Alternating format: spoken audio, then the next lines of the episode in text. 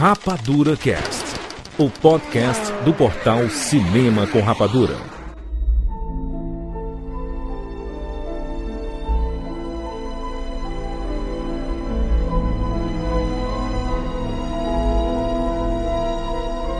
Seja bem-vindo, séries Rapadura em todo o Brasil. Está começando mais uma edição do Rapadura Cast. Eu sou Júlia de Filho.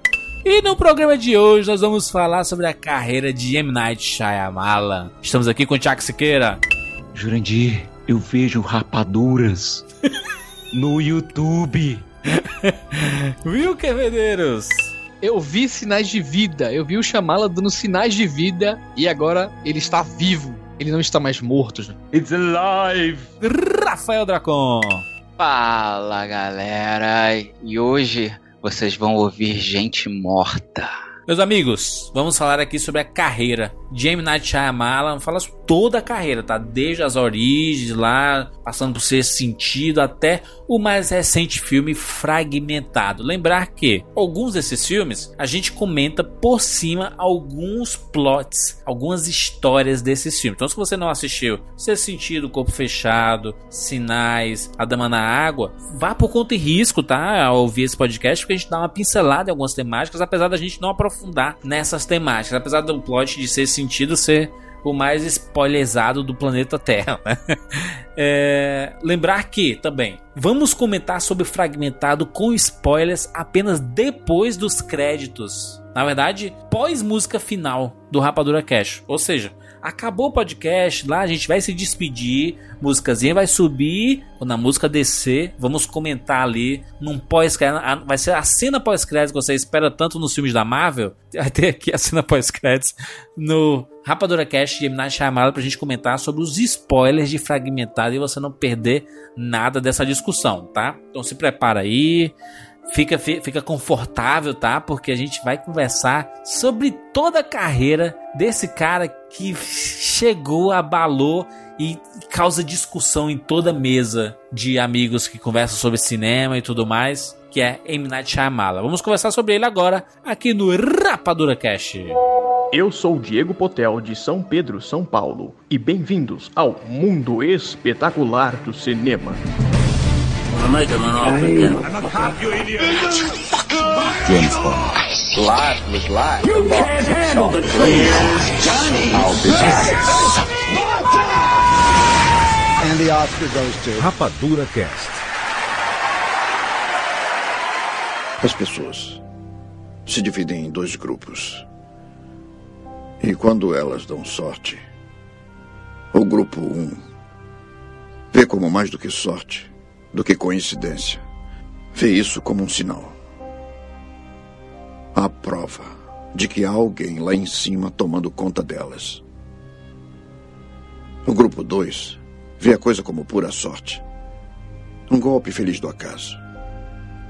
O que eu sei é que as pessoas do grupo 2 veem essas 14 luzes de um modo desconfiado.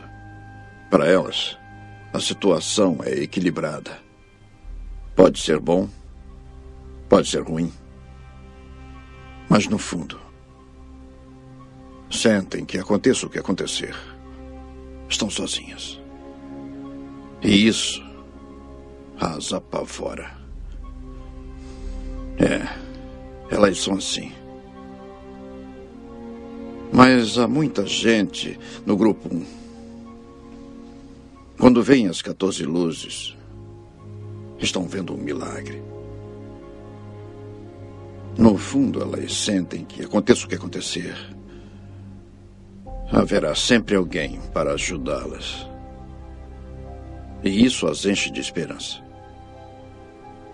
O que você tem que perguntar a si mesmo é que tipo de pessoa você é.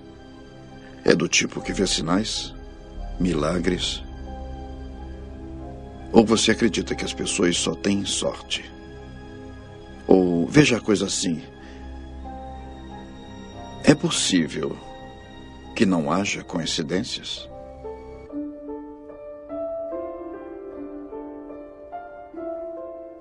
M. Night Shyamalan, este nome que é um nome muito polêmico, polêmico né? As pessoas... É igual mamilos. É Exato. As, as, pessoas ficam, meu Deus, M. Night, não é mais aquilo tudo e tudo mais. A gente, eu acho que o nosso objetivo aqui é tentar lem- relembrar a carreira do M. Night para as pessoas que ainda não, não lembram, assim, ah, esqueceram, né, que esse cara que surgiu lá nos anos 90 e tudo mais, assim, se você esqueceu, a gente vai aqui relembrar toda a carreira dele, vamos conversar sobre os filmes, e aí no, no- no- na parte final a gente dedica pros filmes mais recentes dele. Pra o pessoal lembrar melhor, em, em um momento mais recente, né? Quando o Nolan lá fez o The Dark Knight, depois fez a Origem, né?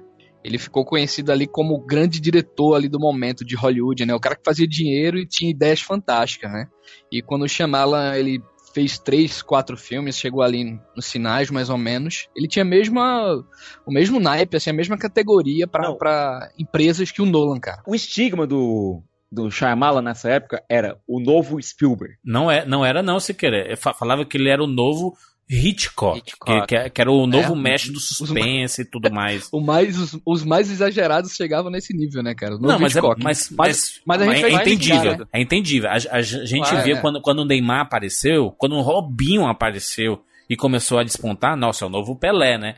A gente sempre tá buscando um novo alguma coisa, sabe? A imprensa, a gente mesmo tá buscando, né? Parece que a gente não se contenta com o que nós temos e sempre tem que existir alguém pra substituir e etc tudo Uhum. mais, né? O M. Night, ele, ele surge nessa pegada, assim, cara, ele, ele começou... É um cara que tem, tem uma carreira re- de- é, recente de filmes, o cara começou nos anos 90, ok.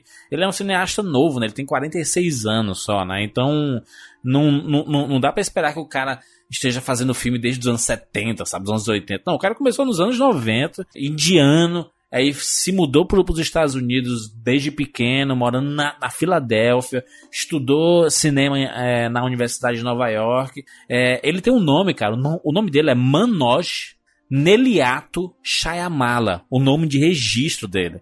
E aí ele falou assim, cara, esse nome vai ficar muito estranho se eu começar a fazer filme aqui em Hollywood, as pessoas não vão conseguir nem falar direito isso, né?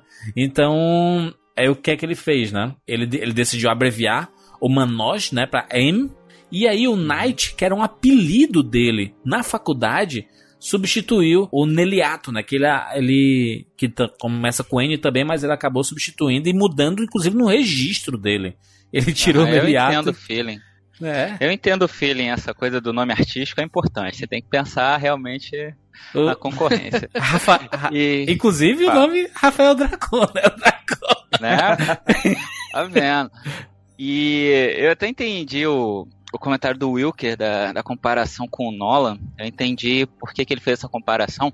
Mas assim, na minha visão, a, o Shyamalan, ele, dá ele passou por uma situação que hoje me remete muito ao que passa o Damien Chazelle após o sucesso do Whiplash. E aí veio o La La Land, e aí criou-se agora uma expectativa em relação sempre ao próximo trabalho dele. É uma pressão Ele na vai porra, né? ter Né, Dracon? Isso, Caralho, ele vai ter que superar. Ele vai ser Tem. sempre comparado Tem. agora a La La Land. Tem. Mas tu entende, da- é, Rafael, que tipo, o Chazelle, apesar dele ter, né, ter sido indicado ao Oscar, acho que duas vezes, né, já e tudo mais, Sim. ele não tem ainda popularidade, não chegou ainda no povão como o M. Night chegou. Mas, ele- mas ele venceu, né? Ele venceu o Oscar. Uhum. Eu, eu concordo contigo que o Whiplash e La La Land não... Juntos não dão a bilheteria do sexto sentido, por exemplo, sabe? Os Isso. sinais É. da vida que foi arrasou Não, quarteirões. o sexto sentido sozinho. O sexto sentido É, sozinho. não, a questão né? não é nem E- essa. É, imagina o impacto que o Sexto Sentido fez é, na cultura pop.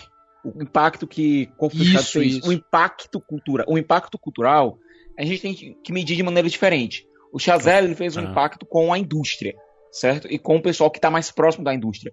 O Shyamalan, em 99, quando lançou Sexto Sentido, cara, você não encontrava um colégio, uma sala de primeiro ano, oitava série, que não estivesse falando de um Sexto Sentido. Com certeza, É, com certeza. Mas, mas Siqueira, antes mesmo de- dele fazer o sexto sentido, ele, ele começou, a carreira dele ele te- se formou no começo dos, do- dos anos 90 ali. Aí ele fez um filme é, meio que pra conclusão de curso ali, que é o Praying with Anger. Foi exibido só em festival. É, nem, nem teve um, um lançamento, ele dirige, roteiriza e ele estrela. Ele, ele é o protagonista da, da história, sabe? É, Não, é curioso, né? Juras, É. que se você reparar, se você for colecionar, no caso, se você já colecionou, né, DVDs aqui pelo menos que saía, você vai notar que nos extras ele sempre coloca um curta quando, de quando ele era criança, cara, fazendo, entendeu? É, todo DVD, por exemplo, Corpo Fechado tem um curta dele, do, do Sinais tem outro Isso. curta. Então, todos eles, assim, pra tu acompanhar, se tu quiser, e antes mesmo de Pray With Anger, é, tu vai poder ele ver criancinha, tipo, fazendo as coisas que o Spielberg fazia, sabe? Tipo, imitando o Spielberg. É, é muito bacana isso. É, coi- coisas que o, o, o substituto, entre aspas, do Spielberg é, fez, né? Que é o J.J. Abrams, ele fazia a mesma coisa, os filmezinhos em Super 8 e tudo mais. Mas aí foi quando, quando é, a- as portas se abriram para o M. Night. Num, em uma dessas exibições em festivais, ele conseguiu conversar com alguns produtores que ele que tinha uma ideia para um filme e aí ele acabou dirigindo e escrevendo, né? Virou a, a gran- grande tônica do Shyamalan é ele dirigir e escrever, né? Porque ele, eu acredito que ele é o melhor roteirista do que melhor diretor. Só que o casamento do roteiro e a direção dele combinam tanto que é difícil até desassociar, né? O que é que é melhor, se é a direção dele ou o roteiro. E aí, em 98, Produzir também, né? é, mas assim, acaba sendo o projeto dele, né? Os filmes do Shyamalan são projetos É. dele e do cinema autoral, né? Dos anos 90, anos 2000. Eu- eu Com achava algumas engraçado. exceções, né? Com algumas Sim, com algumas Não, eu, ach- né? eu achava engraçado antigamente que ele colocava lá pro- produzido, produzido escrito e dirigido E pelo Shyamalan. por- Eu acho, É. acho que só, só quem faz hoje em dia, que, que permanece fazendo hoje em dia, é Paul Thomas Anderson e Quentin Tarantino, sabe? Produzindo, escrevendo e, e- e dirigindo, sabe? E, e o, o Shyamalan, ele vinha com, com essa pegada, e aí ele fez em 98 esse Olhos Abertos, a mesma pegada que ele fala em todos os filmes, né? Um, um garoto... é, que passa por, por alguns problemas, ele quer entender o sentido da vida, porque ele- a avó dele acabou de morrer, e aí ele, ele, ele começa a questionar a, a coisa da, da religião, da fé, porque ele estuda num colégio católico, né? Então ele pega temáticas que acabam. Que, que acaba, acabaram reverberando durante a carreira dele inteira, né? Que é discutir fé, Inteira, cara. religião, Sim. família, Olha, esse etc. filme- né? É legal você tocar nisso. Não. Esse filme eu assisti lá no começo dos anos 2000. É, eu acho que foi no Cinemax que tava passando. Foi no primeiro ou no segundo estu- grande estouro do Shyamalan. É, eu acho que o pessoal do Cinemax devia ter esse filme engavetado há uns 522 anos. Aí depois que o cara est- estourou, opa, vamos colocar aqui pra ver se o Siqueira, negócio pega. Siqueira, esse filme, Siqueira, ele foi feito em 95 e ele foi Uhum. lançado só em 98. Caramba. Ele, ele É, passou. Ele, ele- ele- não, ele, ele foi concluído, Dracon. Ele foi concluído em 95 Nossa. e ele só conseguiu distribuição em 98 pra tu ver, né, É, cara? tanto que serviu pro Shyamalan romper totalmente com a Miramax, que ele ficou muito puto com a maneira com que ele foi tratado. Exato. E imagina, para um executivo da Miramax, ah, é mais um mais um mimadinho aqui que tá enchendo o saco Isso. mandando e-mail. só que aí o, o filme seguinte do cara entra na cultura pop. Então, você E só, só ratificando, só ratificando isso que o Júlio estava falando, cara, do filme ter várias ligações com, com outros filmes na carreira dele. Muita gente, sempre quando vão citar, né, começam a falar do sexto sentido pra lá, né? Mas É, ele é um filme. foi um- eu parece acho, acho, acho que é, é- é fácil de entender isso, né? Porque foi o filme Aham. que estourou a carreira dele, né? Então acaba sendo. Ele tem, Marco. caras, assim, muitas ligações, como o Judas falou, com outros filmes e questões pontuais, assim. Por exemplo, como a, a- aquela questão dele estar no colégio religioso, né? E se notar essa questão da separação de gêneros, né, cara? Que nem ele fez em A Vila depois. Ou Yes. naquela pegada do conto infantil, como ele fez em A Dama na Água. Ou quando o menino tenta ir atrás dos parentes, né, naquela relação do futebol americano, e através da fé ele fracassa, né, ele fica ali duvidando que nem ele fez de sinais. E o mais importante, ele mostra a ligação do garoto com os demais colegas, né, cara, que Uhum. a proximidade, a questão da amizade, né, de como é importante isso aí, que é justamente o que ele fez no sexto sentido, né. E, no entanto, apesar dele ser um filme que tem todas essas ca- características, né, ele não é um, um suspense, que nem os demais. Uhum. Não, Ele tem é. muita questão do humor, né? Tem uma comédia, tem uma comédia. Ele é um, é um filme bem mais leve, assim, Pois sabe? é, pois é. Apesar, é muito a- curioso apesar de, de ainda tocar E- né, nas temáticas que são grandes referências do, do M. Night, né? Ele, ele sabe é. construir personagens, né? Com seu background. Tem essa É questão da, da, da busca por Deus, né, cara? Do homem à procura de Deus, de um modo geral, né? Da, da a crença, da fé. Que nem você já citou. O Shyamalan, ele realmente, o Shyamalan realmente ele não separa as crenças dele da obra dele, mas como todo bom artista. Isso é necessário para um artista ter alguma conexão realmente com o público, é preciso que ele acredite no que, que ele está fazendo. Exato. Como o Juras tinha comentado, ele é, ele é filho de indianos e ele cresceu é, junto com aquela cultura indiana, que é uma cultura muito religiosa. Minha mãe, ela é professora de yoga, então eu cresci junto, aprendendo essa coisa dos deuses indianos, do- da cultura Hare Krishna, né, de Shiva, de Gandhi, Uhum. de Krishna. E então dá para notar todos esses conceitos de que o mal sempre pode resultar em algo bom na sua vida. É, São coisas que eu absorvo na minha obra. Ela também fala sobre isso, por isso que eu tenho muito apreço pelo Shyamalan desde do, desde do, desse início da carreira dele. E é bom, é bom pra caramba ver hoje ele se recuperando, recuperando prestígio junto com todo mundo. E é que é notável que na filosofia de, de vida dele, né, é, ele acredita que nós somos seres humanos comuns cercados pelo extraordinário. E é por isso que eu acredito que a comparação com o Hitchcock não é algo, algo absurdo. Sim. Porque se você pega Pássaros do Hitchcock, é exatamente isso. A gente acompanha personagens ali comuns e de repente um toque de algo extraordinário que, que é tão simples naquele filme, né? Que são uma invasão de pássaro. Muda completamente a rotina e a maneira como as pessoas se relacionam e, e o humor delas e a, a forma como ela, elas passam a, a pensar os objetivos de vida dela, que de repente a normalidade não existe mais. Então, que, que se torna o objetivo de, né, de sobreviver e tentar trazer aquilo de volta? Então, ele faz esse cinema em que a mensagem dele sobre o quanto o caminho mais difícil, o caminho da dor, geralmente é, o, é o, a trajetória que você precisa percorrer para você chegar onde quer e você se tornar a pessoa melhor dessa maneira. Com certeza, cara. O, no, no caso do Sexto Sentido, né? 1999, que foi aí que foi explodiu a carreira do M. Night Uhum. Shyamalan, né? Ele foi apresentado pra Hollywood, basicamente, e pro mundo, né, cara? Porque o, o- esse filme foi um fenômeno. Ele custou 40 milhões, faturou 672 milhões no mundo inteiro. No Brasil, foi visto por mais de 4 milhões de pessoas, cara. Passou quase 3 meses em cartaz. Porque as pessoas, 99. 99 era aquele ano cabalístico, né? Que teve não sei quantos filmes espetaculares. Matrix, Clube da Luta, Beleza Americana. Só filmaço, Magnolia. Magnolia, né? Só Não, filmaço. vale- Cara, né? Vale destacar que na época ali o, o gênero do suspense, né? Ele tava meio cabisbaixo, né, cara? Não tava Sim. essas coisas, né? não era Sim. como nos anos 70, 80, né? Talvez o Bruxa de Black ali pertinho também. É, Tem é a 99 Nova também.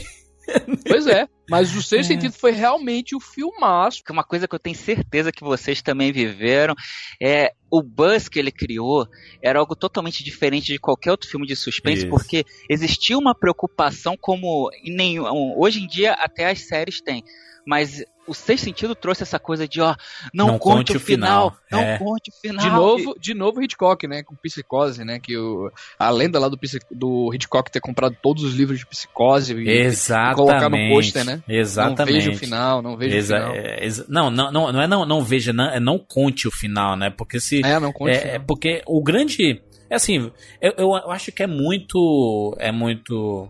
A gente reduz muito o sexto sentido, falar assim que a grande coisa do filme é o final, porque não é, isso é bobagem. Que é Tá um longe filmaço. disso. É um, é um filmaço, Longe. ele conta, ele, ele conta a história desse moleque que é, ele, ele, ele tem esse dom de, de enxergar e falar com mortos, né? E tem o, o que é o, o Haley J. Osment e tem lá o, o psicólogo, né? O do Bruce Willis, que ele tenta entender, porque a mãe, a, a mãe ela não consegue compreender. E, e Dracon, a gente que tem educação é, em cima do, do espiritismo, a gente entende que eram casos comuns, né, cara? Esse tipo de Claro. coisa era, era muito Isso- comum, né? Isso é, outro, é outra coisa muito legal. O fato do filme tratar dessa maneira, ele é um filme totalmente espiritual, só que ele é disfarçado de filme de suspense. Isso. Mas, por exemplo, o, ainda mais pro brasileiro, que é um povo que está acostumado a ter diversas religiões mixadas na própria cultura, ele é um filme que o cara que eu quero ver um filme de suspense só, o cara gosta de terror, ele vai lá, ele vai ver, ele vai ficar satisfeito.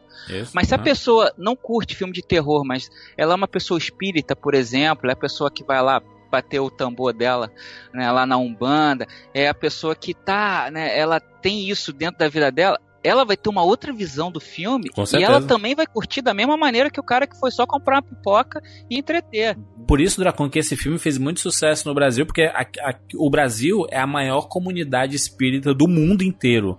Então, o, o filme, o filme aqui fez muito sucesso por causa disso, sabe? Assim, que ele, ele tinha essa temática. Não, não existiam tantos filmes que tocavam nessa temática. Tal- Talvez aquele, no- nos anos 90, lá, aquele filme do Robbie Williams, né? Amor Além da Vida, que tem um pouco dos Isso. questionamentos e tudo mais.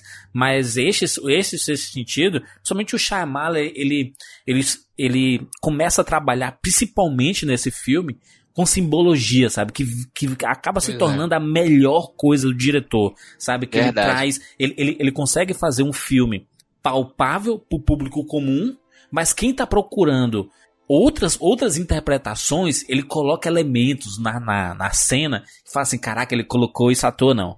Caraca, essa fala não existe à toa, não. Caraca, essa roupa vermelha não é à toa, É, porque combina com aquilo Todos que os filmes do, do Shyamalan, a partir É daí, né, começaram a, a- a trazer uma atração à parte, né? Quem Sim. gostava mais de cinema Não. que, É. e depois que via o primeiro, via o filme, né, ficava embasbacado. Quando você revia o filme, era uma coisa muito bacana a gente se divertir pescando influências, né? Exato, pescando, pescando símbolos. Por isso que deu ideias, tanto né? dinheiro, cara, porque as pessoas viam mais de uma vez o filme, porque é, É. um- é uma Ah, é, experiência você assistir o filme é, sem conhecer, e aí você se surpreende com o final dele, e aí você assiste o filme novamente sabendo de tudo, e você começa a identificar todos os sinais. Meu irmão, é era uma- espetacular, um dos uma melhores coisa- filmes. Gente coisa. sabe? É, é óbvio que o, o grande destaque do filme, cara, é o roteiro, né? Assim, não é só surpreendente, como é rico pelas subtramas que o Júlio já falou.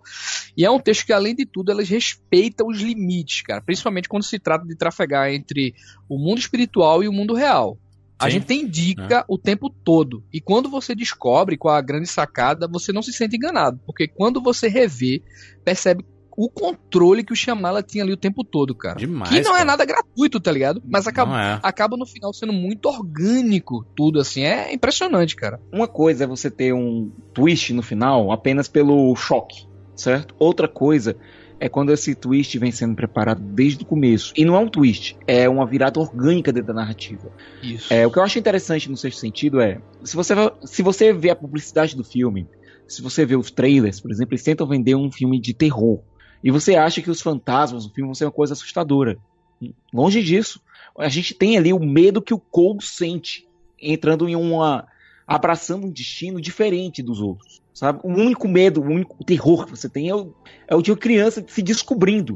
Do Algo que- desconhecido, né, Thiago? Exatamente. Não, nem, nem isso. É a própria criança se abrindo para um mundo diferente. É um terror que todos nós sentimos. A fantasmas, People, né, né? meu irmão? A People Isso. é uma das frases mais emblemáticas do cinema, né, cara? O menino, menino apavorado. Se você notar, os fantasmas não, não fazem medo no filme. Quem, quem realmente comete atos monstruosos não são seres sobrenaturais. São seres humanos. Eu só, uma, uma coisa, Dracon, que tu, tu também pode falar sobre isso, é que o, o personagem do Bruce Willis, ele, ele trabalha junto com o personagem do Jay Osmond, basicamente Uhum. como um cara que tá querendo ajudar é, a- aquele personagem, só que ele não tem consciência da, do que aconteceu com ele, né? E isso é muito Sim. comum quando você passa a estudar o, é, o, O espiritismo e tudo O mais, né? espiritismo né? total, sim, e, a- e comanda todo esse lado que você estava comentando sobre quando a pessoa vai assistir pela segunda vez e, e ela começa a perceber os sinais. Tanto que as pessoas se sentem. A gente se sente meio idiota quando assiste pela segunda vez, porque é tão De não ter óbvio, reparado, é- né? É, e Não um enganado, momento- mas. Putz, como eu não reparei, né? Caramba, tem um momento em que o Bruce Willis olha pro garoto e aí o garoto fala pra ele: então, as pessoas que estão mortas, elas não sabem que estão mortas, elas pensam que elas continuam vivas. E ele tá falando pro Bruce Willis e ele olha pra gente, e ele fala com a gente: eu tô te contando o final do filme. Quero te contar meu segredo agora.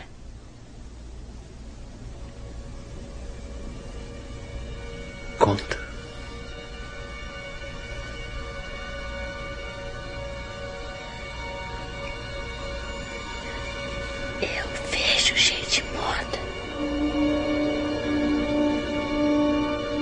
Nos sonhos?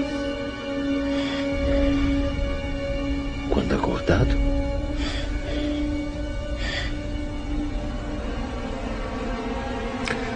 Gente morta, em caixões, túmulos. Andando por aí como gente comum. E um não vê o outro. Eles só veem o que querem ver. Não sabem que estão mortos. Com que frequência? Todo o tempo. Estão em toda parte. Não vai contar meu segredo pra ninguém, vai? Prometo. E, e a gente não percebe essa, essa coisa. Que, porque realmente o personagem de Bruce Willis tem uma pureza. que É, é difícil a gente imaginar que ele é o responsável por tudo que está acontecendo. E você tinha comentado sobre o simbolismo que começou a nascer nesse filme. E esse simbolismo realmente se tornou, se tornou uma marca. A, a cor vermelha do fetiche indicando o sobrenatural, que, que isso vai, vai se repetir em outras vezes. Né? A, a coisa da água é, é um elemento que vai que vai se tornar vai se tornar recorrente ele a- vai voltar isso no- nos sinais vai voltar isso na dama na água ou no corpo fechado. E também uma coisa interessante é a câmera dele né? Que a câmera dele normalmente Muito ela corta muito pouco. E quando ela se move ela se move só para é para expressar emoção na verdade. Com Os. Travis, né, cara? Isso, o, personagem começou a perceber alguma coisa. Tipo, ele percebeu que ele, na verdade, ele que tá morto. Então a câmera vai andar na, na É, direção ela dele. vai fazer um pequeno traveling, vai se aproximando, Cara, né? Isso é- assim. Isso é pensar num filme como um todo, né, cara? O cara, o cara não pensa só no roteiro e na- nos pequenos detalhes, né, cara? Impressionante. Isso, que, que essa câmera dele, ela tá sempre assim, ela te mostra, ela foca. É, principalmente nos filmes recentes, ele, ele gosta bem de fazer isso. De, é, de usar, botar a cara do, do, do ator bem focado, ocupando bastante, e você vê um extracampo ali no fundo, mas é, é na, na borda daqueles enquadramentos que tá que ele vai trabalhando o suspense dele para quando ele mover a câmera. E é- tem momentos em que ele nem move a câmera, ele só muda o foco, mas esse foco parece um movimento de câmera pela, Cara. pela maneira que ele construiu o cenário. Dracon, assistir hoje o Sexto Sentido, você fica chocado com o quão, quão grande é esse filme, porque, cara, não, não É. só o, o, o, o Haley Osment, não, não só Bruce Willis, como a Toni Collette, ela tá excelente, porque ela, ela, ela mostra uma mãe desesperada, e quando tem um diálogo, entre aspas, com o personagem do Bruce Willis, cara, é tão absurdo quando você já, já conhece o todo, que você, caraca, olha que genial isso, cara, meu É. Deus, chamar amor. Ela Por olhando isso- pra frente, né? Isso, por isso No que as jantar. pessoas, por isso que as pessoas di- diziam, por isso que ele foi capa de revista, dizendo assim, cara, esse cara, é, que- quem é esse cara que apareceu aqui, quebrou a cabeça Isso. de todo mundo, Não, meu cada- irmão? E aí, Cada ator, Júlio, se você reparar, é, no caso, os personagens que ele interpretam, assim, só o jeito, velho, só o Bruce Willis com aquela voz serena, baixa, Excelente. demonstra a angústia do personagem, a Colette, né, cara, como a mãe, essa explosão aí, né, de, de emoções e tal. A Olivia Williams, né, que fez a mulher do Bruce Willis, é aquela solidão, naquele silêncio. Demonstra total, velho, é aquela exclusão. E, e o, o Harley, né, cara, então, apesar de pequeno, é um gigante na trama, né, o, o choro, o medo, os olhares do, do Harley, é uma coisa inacreditável, cara, assim, pra uma criança daquele tamanho, sabe? É uma, de uma credibilidade impressionante, cara. É, uma das minhas cenas favoritas no filme é justamente a conversa da Toni Collette com o Hale Joe Osment, mãe e filho, num, no meio de um carfamento num acidente de carro, é, na qual o filho ele começa a tentar se abrir pra mãe, sabe? E Meu Deus. é, uma cara. cena, é uma cena tão simples, mas que é feita de uma maneira tão delicada. E os movimentos de câmera que o Shyamalan faz ali, meu Deus do céu. Mas, vira, mas, mas fica assustadora depois, E né, a cena. E essa cena, não, essa cena ela se completa lá no final. O modo como o Shyamalan traz. É, Nossa, é uma pronúncia- de novo, tô falando pra de Giovanni aqui. É uma pronúncia diferente a cada, É, a cada verdade. vez. né? é, Essa cena que o Thiago falou, ela praticamente ela tem um complemento no final. Quando o Cole vai revelar pra mãe que do, do que ele sente, né, do qual quais são o que ele vê realmente e o artifício que ele utiliza pra isso, que ele pega a mãe dela, né, no caso a avó, e, e é tão lindo, cara, assim, que a, aquele momento foi conflitante, né, ali no carro, né, que ele estava tentando falar e aconteceu daquela maneira, mas o modo como ele fala e ele transmite para a mãe dele, né, de, e finalmente o que ele sente, o que ele enxerga é lindo, cara, também, sabe? Eu acho que as duas se complementam perfeitamente. Se queira, se queira tinha comentado sobre a narrativa da, do Shyamalan nesse filme, principalmente. E acabou que então essa narrativa diferenciada que ele fez no Sexto Sentido, que se tornou a maldição dele por conta disso. Com certeza. É porque quando a gente vai escrever um roteiro de cinema, existem pontos, elementos que a gente estrutura esse roteiro. Normalmente a gente vai começar ali com a, né, com a abertura, até a gente chegar num primeiro ponto de virada e caminhar para um segundo ponto de virada. E aí, depois desse segundo ponto de virada, que é quando o, personagem então ele entende finalmente como que o que, que aconteceu, por que, que aquilo tá ou, ou como que ele vai virar aquele jogo, alguma coisa que muda o rumo daquela história, Aí a gente vai pro clímax. O clímax de uma história é quando as duas forças que foi estabelecida ao longo do filme, elas ficam frente a frente para a gente ter o desenlace onde uma delas vai cair e a gente ter a conclusão do filme. Só que o problema é, aliás, o problema e a genialidade, né, que gerou um problema pro Shyamalan é que o ponto de virada do, da, da narrativa do Sexto Sentido ele ocorre dentro do clímax e não antes do clímax. Então, isso começou a gerar uma expectativa de que os próximos filmes dele, então, ele, ele é o mestre de fazer isso dentro de um roteiro. Um, uma coisa que vem dentro do momento mais tenso é que nós vamos saber a virada da, da história. Só que, cara, não tem roteirista que sobreviva a esse tipo de pressão. Com certeza.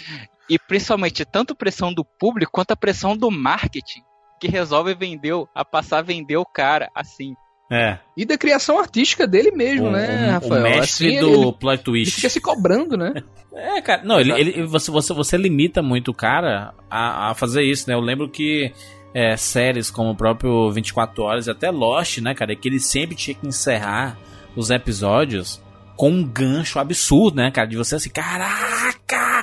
O Lost fazia muito isso, né? A gente acabava o episódio, meu Deus, esse final foi ele desconstruía tudo e aí você não sobrevive a isso, cara, porque quando não tem, aí vira, ah, que episódio chato, né? Ah, é que nem o que acontece muito com Game of Thrones também, que se não tiver mortes e aquele finalzão explosivo e, e, e, aquelas cenas absurdas e tudo mais, as pessoas, nossa, aconteceu nada nesse, nesse episódio, né? É, ou, ou quando The Walking Dead The Walking Dead aí. Tá sofrendo absurdo com isso, né, cara? Porque o os caras não podem trabalhar personagens é, eu sei que The Walking Dead tá derrapando pra caramba, mas eles não podem trabalhar personagem porque viram um episódio.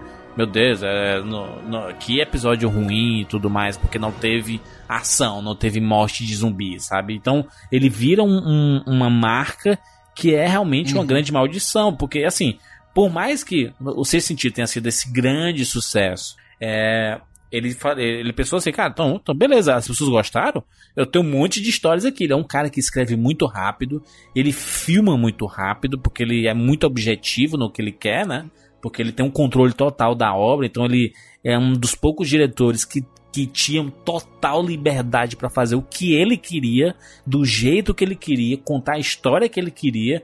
Poucos diretores têm isso, assim, acho que hoje em dia Tarantino, sabe? Acho que até o Paul Thomas Anderson, que é um, que é um monstro do cinema, ele já, já, não tem mais tanta grana assim. As pessoas não colocam tanta grana na, na mão dele assim para ele fazer os filmes dele, sabe? O Tarantino, porque começou a, a, se tornar esse monstro comercialmente falando também. Shyamalan, putz, um, um filme custou 40 e faturou quase 700, porra. dá tudo pra esse cara, né, meu irmão? Foi, foi, foi o que acabou acontecendo quando é, em 2000 ele fez Corpo fechado, né? Consegui um lugar para você na sessão amarela. É lá em cima, mas pelo menos ninguém vai cuspir em você. Ok. Como sabe que aquele cara está carregando uma arma? Não sei. Talvez fosse aquela jaqueta camuflada que ele estava usando. Esses caras gostam de carregar facas de caça para se mostrar. Acha que ele estava carregando uma faca? Acho que estava carregando alguma coisa. Mas não uma faca.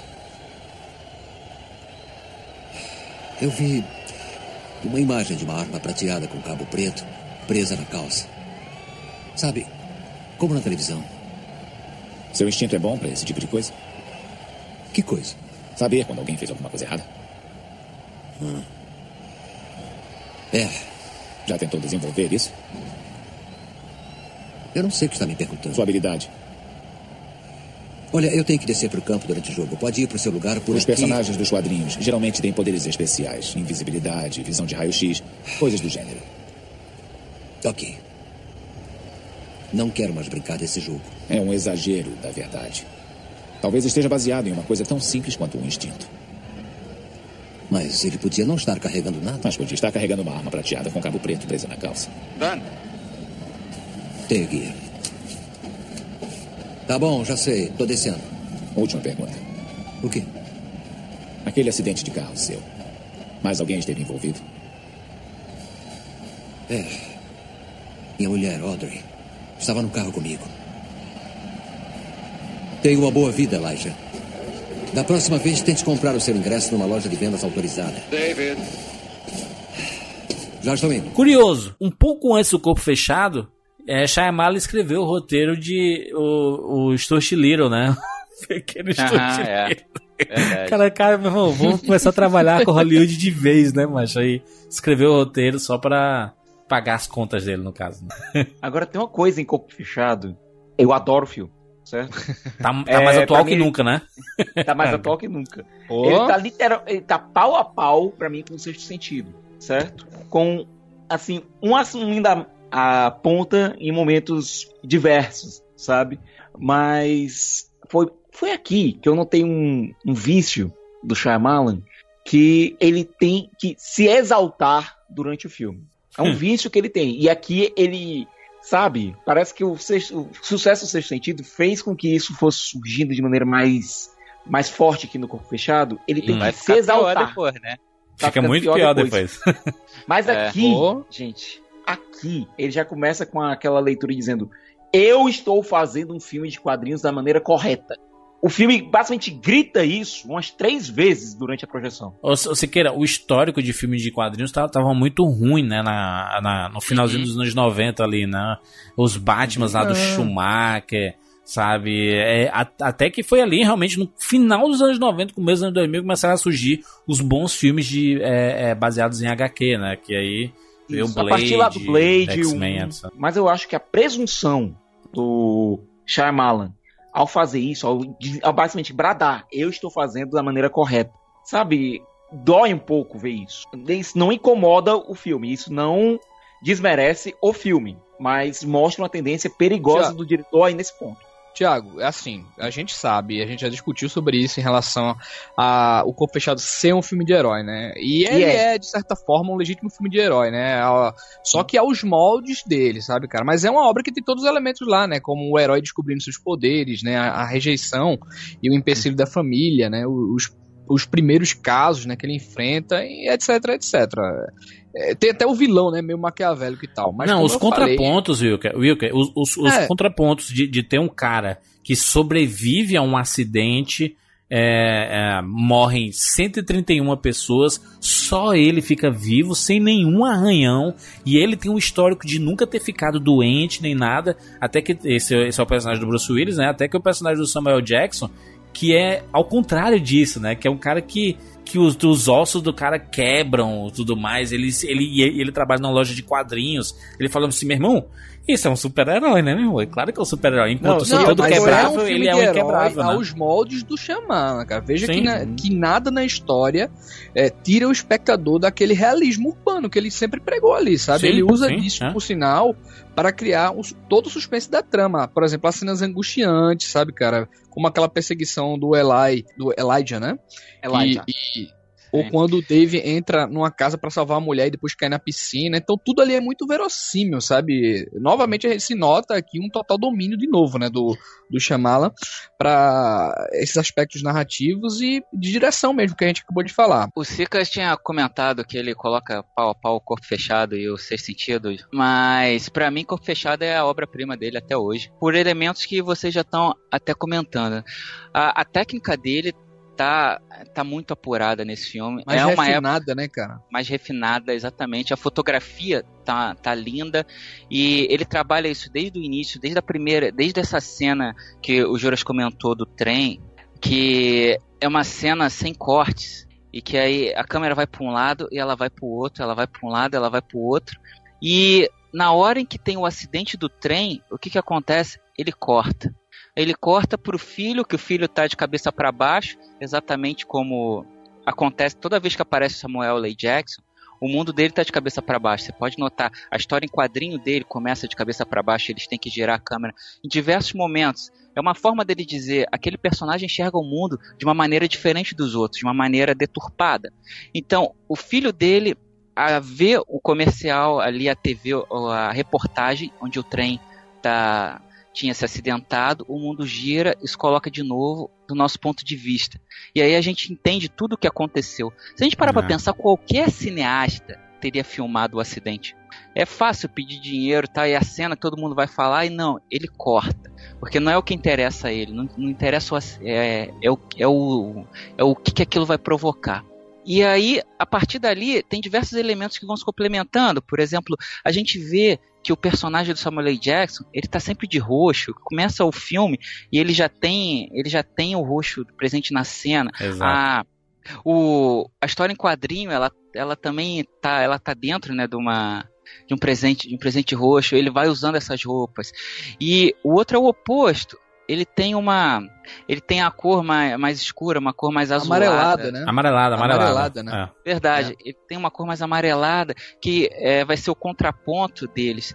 E eles são dois personagens que são construídos completamente no oposto, como, como foi comentado. Uhum. E um é, um é o inquebrável, o outro tem, tem a, a, a coisa de vidro, tem a, né, o, o osso, o osso quase de vidro. Ele tem a Existe osteogênese uma... imperfeita, né? Essa doença, Não, né? O... Que é que é a doença do, do dos ossos Isso. que Isso. se quebram facilmente. Aliás, é, é, a, a, a, brincadeira do vidro é porque mostra que desde o nascimento do personagem do Elijah, a gente vê vidro, né? O reflexo dele. É sempre alguma coisa assim refletindo. Quando ele tá. Ele, ele tem uma parada do, do vidro da, da TV, é você vê o reflexo do, do personagem do Elijah. Ou seja, ele tá sempre relacionado a vidro. É, é o Shyamala dando sinais assim de. Cara, esse cara é, é, ele é frágil como esse vidro aqui, que se ele quebrar, quebrou. Ele, ele tá fudido, Não. entendeu? É muito foda. Cara, isso. o trabalho de fotografia desse filme é sensacional. Primeiro, essa questão que o Rafael falou, em, na questão do trabalho das cores, né? Porque não só os personagens, Rafael, eu acho que o cenário inteiro é, fica estampado, assim, com cores amarelas ou roxas, entendeu? Sim, Se você pegar até, fora de campo a, é dele. Até pequenos detalhes, cara. Por exemplo, tem uma, tem uma cena que o filho dele tá brincando com um super-herói e o super-herói é amarelo e, e, verde, cara. Sabe? Tô, é muito bacana. Esse trabalho do vidro que o Juras falou, é, a primeira cena, quando o Eli nasce, é justamente com, junto com o espelho. Então, a, o cuidado de, da fotografia desse filme, e, e, eu acho que o Dracon foi perfeito em falar que a técnica dele nesse filme, assim, é a mais refinada, né? Ele aprimorou isso aí de um jeito que chega. A gente chega a notar isso, né? A gente tá comentando aqui sobre essa questão, porque ela, ela sai, né, cara? Ela, ela fala, né? Aquelas imagens começam Com a falar, né? A, Com certeza, a câmera. Câmera, Wilker, ele usa muita câmera para falar. Aliás, ele usa o, no, em toda a filmografia dele, né? Mas nesse específico, tem, tem uma cena que é fantástica, cara, que é o personagem do, do David, né, do Bruce Willis. Ele tá tentando lembrar que ele já teve pneumonia, né? Quando ele era criança. E aí, uhum. quando ele começa a lembrar, a câmera ela desliza um pouco para a direita e deixa o personagem todo na esquerda, meio que para deixar ele, ele ele, ele confuso assim, que ele ele tá fraco, sabe? Ele tá ele lembrar que já teve uma doença uma, uma vez torna ele fraco, porque ele é o cara que nunca teve nada, ele é o inquebrável, né? O, é o cara poderoso, né? E aí tem todo o questionamento de, de, de heróis, né? E é o Shyamala fazendo realmente um filme de super-herói com um tom totalmente diferente assim, cara. O filme é todo cinza, né? Ele tem uns tons uhum. acinzentados, a fotografia do filme é perfeita, sabe? Acho que ele, ele chega, por mais que o Sexto Sentido seja um filme muito querido, assim, por todo mundo, etc., porque chegou muito mais longe, obviamente, mas o Corpo Fechado, eu acho que é o filme perfeito do M. Night Shyamalan, sabe? Assim, que ele consegue contar a história e hoje, cara, na, a gente consumindo tanta coisa de universo de quadrinhos, eu imagino o Shyamalan dirigindo um filme desse de quadrinho, pé no chão, meio como o Nolan fez com The Dark Mas Knight, sabe? Não cara, precisa, imagina. já tem. Juras. Já eu tem, vou, eu vou te sei, falar. Eu sei, é. Juras, eu vou te falar. Eu ainda acho que a gente vai chegar lá, mas eu ainda acho que tem um filme que fotograficamente ainda é mais interessante que esse filme. Não tem a mesma qualidade, mas é surreal. Assim, é, Agora, chegou num nível ali, lá. meu Deus do céu. É, esse, esse filme ele tem um- uma pegada de, de X-Men, né? Ele tem um casezinho de X-Men, não tem? Assim, de. de- ele- eles parecem mutantes, sabe? De, uma- de um certo ponto, assim, sabe? De. Não, não só em termos de poderes, mas em termos de ficarem resguardados, sabe? Você pode notar que ao longo do filme, normalmente os enquadramentos eles são bem mais fechados, no- principalmente quando o Bruce Willis está em cena. É como se ele estivesse mesmo fechado no mundo dele. Mas quando acontece essa cena, que é o ponto de virada, né, é um segundo ponto de virada, afinal, é a hora que ele aceita finalmente qual é o papel dele naquela, naquela sociedade, naquele universo criado pelo Shyamalan, a câmera é aberta. E que nem o eu comentou do, como se ele fosse o super-homem observando a humanidade, é ali mostrando que aquele momento tudo mudou. E essa câmera, ela é, é, como a gente estava comentando, ela é muito impressionante, principalmente nesse filme. Existe no estádio um determinado momento em que ficam frente a frente o Samuel L. Jackson e o Bruce Willis. E eles estão na entrada do realmente da arquibancada do estádio. E a câmera começa a mover na direção deles, só que se você reparar o, o fundo do campo, eles estão exatamente iguais, ah, divididos no cenário exatamente da mesma forma, até mesmo a linha que, que você vê na entrada da arquibancada, ela tá igual dos dois lados, mostrando Ah. realmente que eles são uma moeda de duas faces, aquela coisa. Foda. O, o Wilker tinha comentado da cena da escadaria. De como é angustiante aquela cena. Olha aí outra coisa de Hitchcock. Porque ele chega. Imagina qual é a cena. O Samuel L. Jackson tem que descer uma escada. Isso é uma, uma, situação cotidiana, uma situação completamente comum que não causa terror algum. Mas se você tirar um elemento do normal, se você simplesmente virar e dizer para outra pessoa, tá, mas o osso dele é de vidro e se ele cair, ele quebra, na hora em que ele começa a tropeçar, o fato de te dar essa informação mudou tudo. Até a bengala, né, Dracon? A, a, Meu a, a- amigo, a bengala, bengala dele. toda se estilhaça. Estilhaça a dor chão, que é. você sente é, É com foda. aquela bengala quebrando, cara. Você tá vendo, você tá vendo naquela bengala cair todos os Uma ossos dele quebrados. visual. Isso. Exato. E, e a outra grande outra grande cena que ele realmente tem que, tem que aplaudir de pé o que ele fez. É, ele é muito comparado com Hitchcock, tudo bem, e ele realmente não, não esconde essa, né, essa influência, tanto que ele aparece nos filmes também, os temas e, e tudo mais, como a gente todos já os comentou. filmes ele aparece, né? Só que o Hitchcock, ele dizia que para você fazer uma cena de ação, uma boa cena de ação, a única maneira de você fazer uma boa cena de ação é você sabendo editar essa cena. Então, é, como acontece num borne da vida, o cara vai dar um soco e corta para um lado, e corta para o outro, e corta para a mão na faca, tá? E, e você vai ficando tenso com, a- com aquela edição, na movimentação. E aí, o que, que Shyamalan fez nesse filme? Ele contradisse o próprio mestre. Quando ele vai atrás do assaltante... Do cara laranja. Do cara laranja. Isso, do assaltante lá que entra na casa e começa a atacar o terror. E ele vai até lá e ele pula em cima do cara e começa a luta. A câmera não corta. Ela vai junto com ele e aí ela sobe um pouco, mas ela continua sem cortar em nenhum momento. Foda. Isso gera uma angústia da gente como espectador, porque é como se eles estivessem brigando na nossa frente e a gente não fizesse nada. ou a gente não pudesse fazer nada. E daí vem novamente angústia que que a gente está comentando, de algo que deveria ser cotidiano, uma, forma, uma coisa simples, e ele altera e ele coloca a gente ali com uma informação a mais que muda tudo.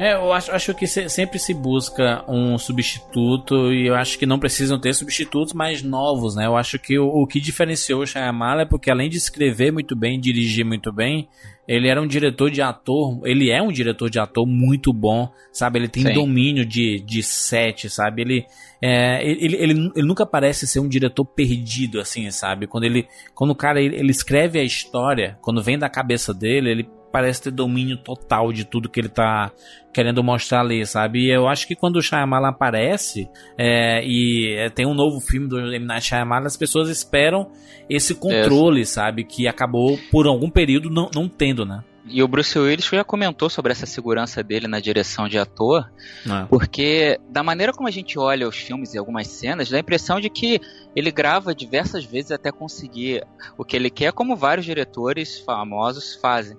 E no entanto, o Bruce Willis já comentou que determinadas cenas de corpo fechado e sexto sentido, ele gravava um para um. Isso quer dizer um take. É foda isso isso, quer né, dizer cara? que se aquele take tiver ruim na edição, ele perdeu aquele take. Isso é segurança pra caralho, né, meu irmão? Isso, e no entanto, às vezes eles faziam e ele falava corta, ele falava tá bom, o Bruce Willis virava, ele comentou que ele virava e fala, pô, tu tem certeza, né? Você não quer gravar? Eu posso fazer mais uma? Ele, não, tá ótimo, ficou ótimo. Mas, ô, ô Wilker, Wilker, essa é a diferença, Wilker, do Shyamalan pro, por exemplo, Hitchcock e um Kubrick da vida, que filmavam 450 milhões de vezes a mesma cena, sabe? É, é Oi, um- Terrence é um- Malick. Pois é, é, um, é Hitchcock, o... Cara, sabe o que o Hitchcock dizia? Ah. Que ator é gado. Ele já chegou a declarar isso. Ator é gado. Olha, eu vou te dizer que não é só ele não, Sabe? na, na Globo se fala isso também. É, lá nos bastidores, assim, tem autor da Globo que fala isso também. Pois é, pra vo- você ver como, como existem opiniões aí que, que perduram do- durante o tempo. Mas o, o, o fato é, foi lançado o Corpo Fechado, é, as pessoas estavam esperando o novo filme do diretor de ser sentido. Não foi muito o que as pessoas esperavam, né? Porque queriam algo mais palpável. O plot twist, eu acho que de novo é de explodir a cabeça e faz todo sentido novamente, né? Naquele lá, a gente viu que a mulher derrubar a aliança, né? Então era algo muito elegante, né? Pra se revelar o, o- o- esse plot twist, né? Esse eu acho que talvez nem precisasse, sabe? Eu acho que poderia ser no desenrolar da trama, mas eu acho acho. que é. faz todo sentido a questão, sabe? Ou seja, E pra já começar pela maneira como ele foi vendido no Brasil, com essa porra desse nome de corpo fechado. É, base, não tem nada a ver. novamente o negócio espírita, de Rafael. espírito, mas né, como se, se eh, porque se ele tivesse feito lá um pacto com o diabo e aí fechado o corpo ficado in- inquebrável por causa disso, tudo bem, mas porra, o nome do filme é Inquebrável. Mas aí é que tá. É, Funciona melhor, Brasil, inclusive, pô, né? Puta merda. Muito melhor Eu em acho que quiseram fazer uma referência àquela novela Renascer que tinha o, Não, não o Antônio foi. Fagundes, que tinha o corpo fechado lá. Eu li, um eu li sobre isso, cara. Eu li sobre isso, essa questão do título aqui no Brasil, Corpo Fechado. E o que eles alegaram foi que, devido ao sucesso do Sexto Sentido e mexer com espiritualidade, eles queriam trazer novamente que esse diretor iria fazer outro filme na base de espiritualidade também. Foi por isso que eles deram esse nome Corpo Fechado. É um nome que remete a essa questão do espiritismo, sabe? E tudo mais. Então, e foi um tiro no pé, aí a galera foi Não lá tem nada a ver. esperando Não, uma coisa e O encontrou filme outra. começa. O filme começa com um letreiro dizendo quantos quadrinhos são vendidos num, num dia nos Estados Unidos, pelo amor de Deus. Há, em média, 35 páginas e 124 ilustrações numa revista em quadrinhos. Um único exemplar pode custar entre 1 e 140 mil dólares. 172 mil revistas são vendidas nos Estados Unidos todos os dias.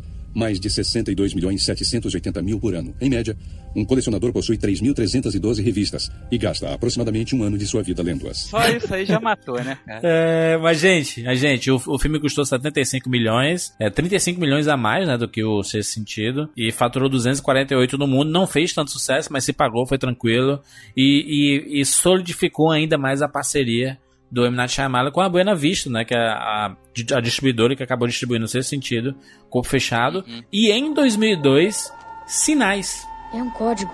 Porque eles não têm namoradas. Deixa eu ver isso aqui.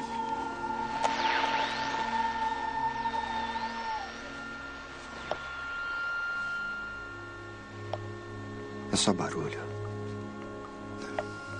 Está quebrado, vai ficar fazendo ruído. Tem que botar pilhas novas. A gente pode perder o sinal. É isso que os idiotas querem. Eu vou sair do carro.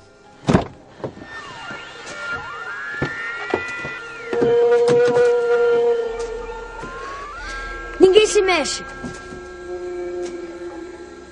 Vozes. Vocês ouviram? Não é nosso idioma. Ouviu as vozes, não é, tio Meryl? Eu ouvi, Morgan. Este filme, cara, a coisa que eu mais gosto do M. Night Shyamalan é porque ele toca em temáticas diferentes. Eu acho isso fantástico, porque ele, cara, Sim. ele vem de um filme que fala sobre é, é, é espíritos, fantasmas e tudo mais, vem para um filme de super-herói e vem para um filme de ET com alienígenas. Cara. Olha, olha que coisa maravilhosa, mano. Que coisa fantástica, cara. Isso cara, uma coisa demais. certa sobre sinais. Se você gostou ou não mas pegou no lançamento é, o filme. Você sabe o quanto esse filme gerou debate, cara. Quanto gerou demais. encheu o fórum, foi discutido e até hoje ele é. Ele tinha é, gente dizia que, que era real, mais... Will. Que tinha, gente, tinha gente dizia que aquele, aquela ceninha do, no Brasil ele, eles pegaram de uma cena real, sabe, assim, das Primeiro, pessoas gritando. Eles filmou é, aquilo é, em Miami, cara. Ele filmou aquilo em Miami. É, beleza. E, Thiago, foi sabotado essa cena, porque o menino fala em português, mas depois ele fala, It's a behind.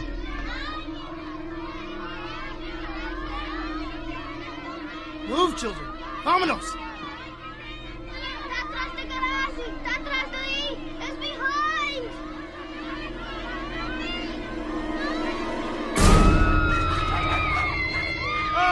Da mesma hora, cara.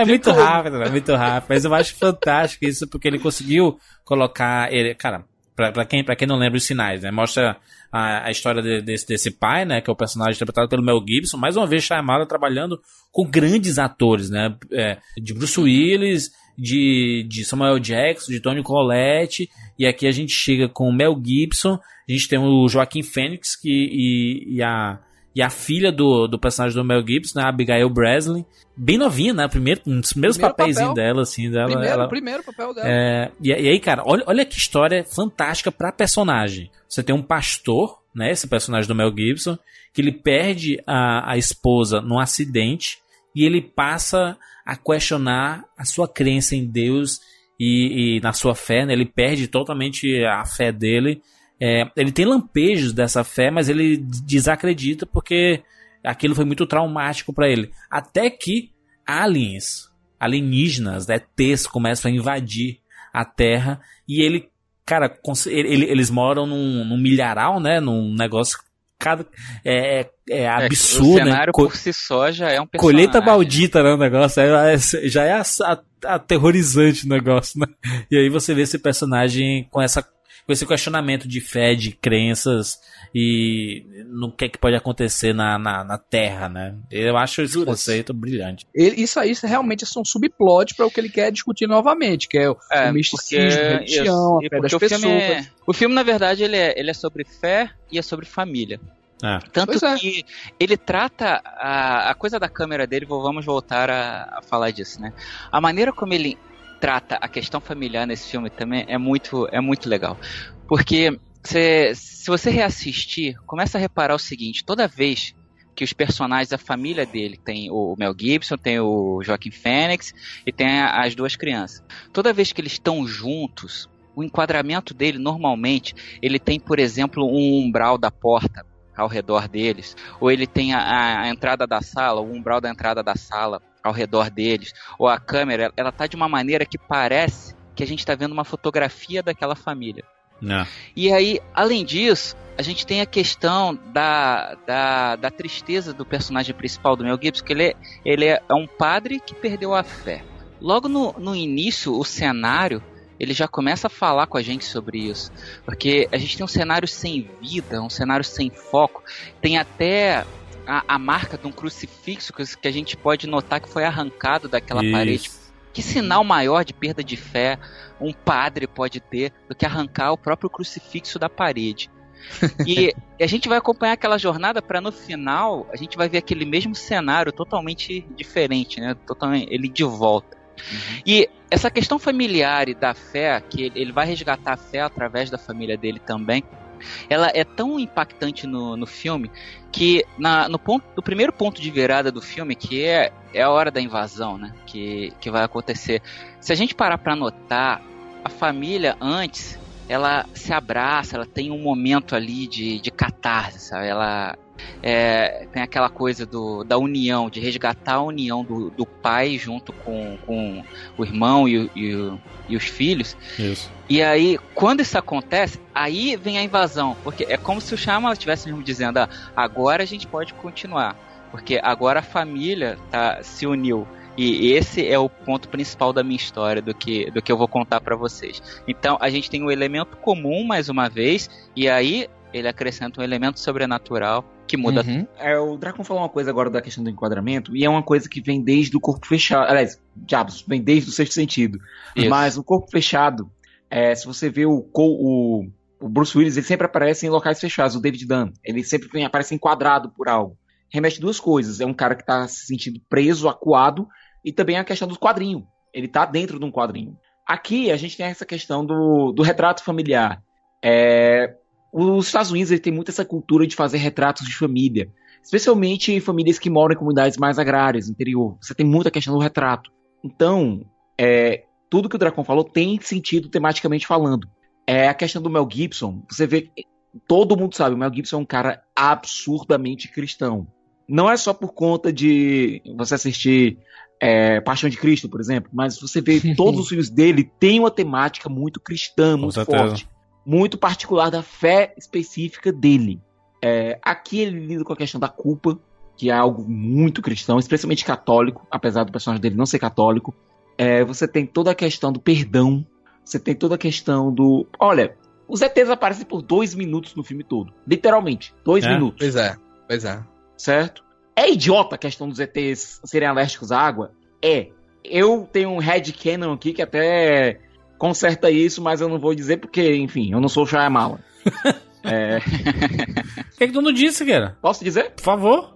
Do mesmo jeito que os alienígenas são alérgicos à água, você tem o David Dunn e o Elijah, que também tem essa fraqueza da água. Se os alienígenas vieram aqui para recuperar pessoas com quem eles fizeram experimentos e transformaram em super-humanos. Não é? E Não, se. é, isso aí é muita viagem, é muita viagem. Mas, muita mas Não é muita já, viagem, não. Wilker, Alien, gente inquebrável. Gente. Wilkes, você não lembra de invasão, não? Não, gente cara? inquebrável no outro filme, cara. Esse aqui é pé no chão, É calma o aí. universo Shyamalan. E- e não- É pé no chão com alienígenas alérgicos à água, né? Peraí, Tiago, mas o alienígena aqui é colocado como um, um ser totalmente tátil. Muita gente acredita em alienígena, cara. Tu tá colocando Sim. aqui como uma coisa completamente diferente, como, como se fosse um, um, um poder sobrenatural. E não é, Não, cara. de É- é jeito possível. nenhum. Os poderes em corpo fechado sempre são tratados de maneira científica, certo? Não existe nada de Uhum. sobrenatural ali, certo? É, você ter uma raça alienígena que, e aparentemente esses caras já tinham visitado a Terra antes, tanto é que já existiam sinais de, de invasão, já existiam aqueles círculos no, nos minerais, já, já era conhecido aquilo. Sim, então você é, pode, é. você pode subentender que eles visitaram esse mundo anteriormente. Não, e eu, eu tô falando esse, esse tipo de coisa, esse tipo de situação, porque foi só um adendo das muitas críticas que o Finais também recebeu, né? Porque eu Sei. acho que o filme, assim, o filme, aqui. de maneira geral, ele faz todo sentido, cara. Tudo que ele Isso. coloca ali, todas as simbologias, é, até ele chegar naquele finalzinho ali, pra gente falar do Acho, milagre, tem, né? tem que ter alguma justificativa. Tem que ter alguma Pois é, justificativa eu- que a gente não consegue compreender ainda do porquê que esses ETs vieram num país, num, num planeta que a maior parte dele é coberto por água. Mas tem que ter uma justificativa. Ou Então eles tem referência, coisas muito Juras. boas ali, ali pra, Foi- pra eles virem pra Terra, sabe? Não é possível. Juras, foi uma referência óbvia ao Guerra dos Mundos, Juras. Sim, que a- o menor dos seres, o menor dos seres acabou com a invasão. Na verdade, eles foram mortos pelos nossos bi- micróbios. E nem o menor dos seres, né? Que a água é só, só que tem água desse planeta. Dessa É. vez a gente não tem aquele impacto do final surpresa, mas Ah, a gente tem sim a prova de fé e de que tudo que a família passou poderia estar predestinado. Mas- Porque toda a construção, todo aquele negócio dos ETs, qual- é, o, o que o pastor passou também, sabe? A- e o menino inalar aquele troço e ao mesmo tempo o troço não ir pro pulmão. Então é uma prova, tipo, é um milagre perfeito. Assim. é então, a, a é um perda da fé e a, e a reconquista da fé, né, cara? É, é muito Pois é. legal isso. Não, eu adoro simbologias, O cara. O último, filme é lindo, o último plano do filme, o último plano do filme é muito bom, com ele colocando de volta o colar de pastor. Uhum, Clan, sim, sim. É, que Eu- vai. agora, é, não- que casa não- com o início. Isso é faz uma rima narrativa muito boa e é um plano visualmente extremamente elegante. Não, cara, e outra, Isso. e- ele constrói um suspense de forma absurda por não mostrar o ET durante o filme todo, assim. Exatamente. Ele mostra, ele mostra a vamos- perninha, mostra o braço, assim, sabe? Voltar. Ah, eu vou dizer aqui. Spielberg, cara. É a escola Ah. Spielberg. Esse, esse para mim, é o filme mais assustador do. Night Shyamalan. Disparado, É assim. foda. Ó. Pra mim foi genial, assim, essas, essa coisinha do. Aquelas cenas do milharal, sabe? As aparições Excelente. repentinas e bizarras, sabe? Até os efeitos meio toscos, assim, eu acho que me causa essa estranheza, essa bizarrice, sabe, cara?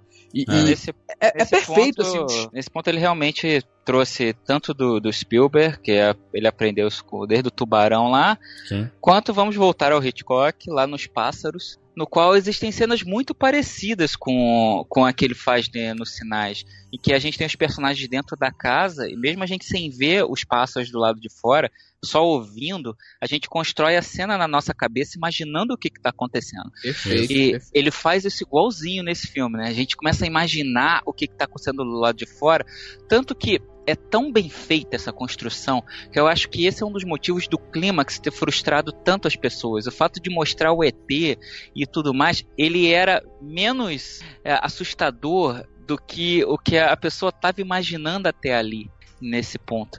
E tanto quando a gente vê o Super 8, o J.J. Abrams não mostrou o, o monstro, né? Isso. Ele mostrou a visão do garoto. Talvez se o Shyamalan tivesse ido por esse lado, o filme tivesse tido um apelo ainda maior do que o que ele já tem né, nessa, né, junto com o público. Pois é, pois é. Não, e a partir daí é bom a gente salientar, né, cara, que algumas críticas já começaram, né, a respeito dele assim, né? Isso, esse, é, foi, foi a partir daí que teve o começo das pessoas começarem a duvidar do M. Night assim, ih, rapaz, cadê aquele meu final reviravolta absurda, M. Cadê, que, que, que parada de, de ET com água foi essa? Ih, Shyamalan, será que você não é tudo isso e tudo mais? E aí, ele tem um pequeno intervalo, dois anos depois de Sinais, ele lança A Vila. Você e o meu filho sempre se deram muito bem, porque nenhum dos dois é muito afeito a falar. Você é muito educado. Perdoe os meus modos, eu não durmo há várias noites. Podem te farejar feito um cão. O que disse, Sr. Nicholson? Hum? Você pode fugir da tristeza, mas ela sempre te alcança. Ela te fareja. O filme Oh. que eu falei que consegue bater corpo fechado em termos de técnica. Chamá-la atinge aqui, eu acho que assim, o auge comercial dele, assim, ele acha que ele tinha carta aberta pra qualquer coisa, cara, porque a equipe que ele contratou, ele chamou o Roger Dickens, que é o maior Roger cinematógrafo Dickens. vivo. Ele contratou uma equipe espetacular. O filme tecnicamente é um primor, cara. Um E é primor, muito mas o- bonita, é quase uma Lindo. pintura, né? Que- Meu Deus, cara, o trabalho das, das coisas que a gente tanto falou aqui, a gente pode falar muito nesse daqui, cara. Eu acho que os símbolos são mais evidentes aqui.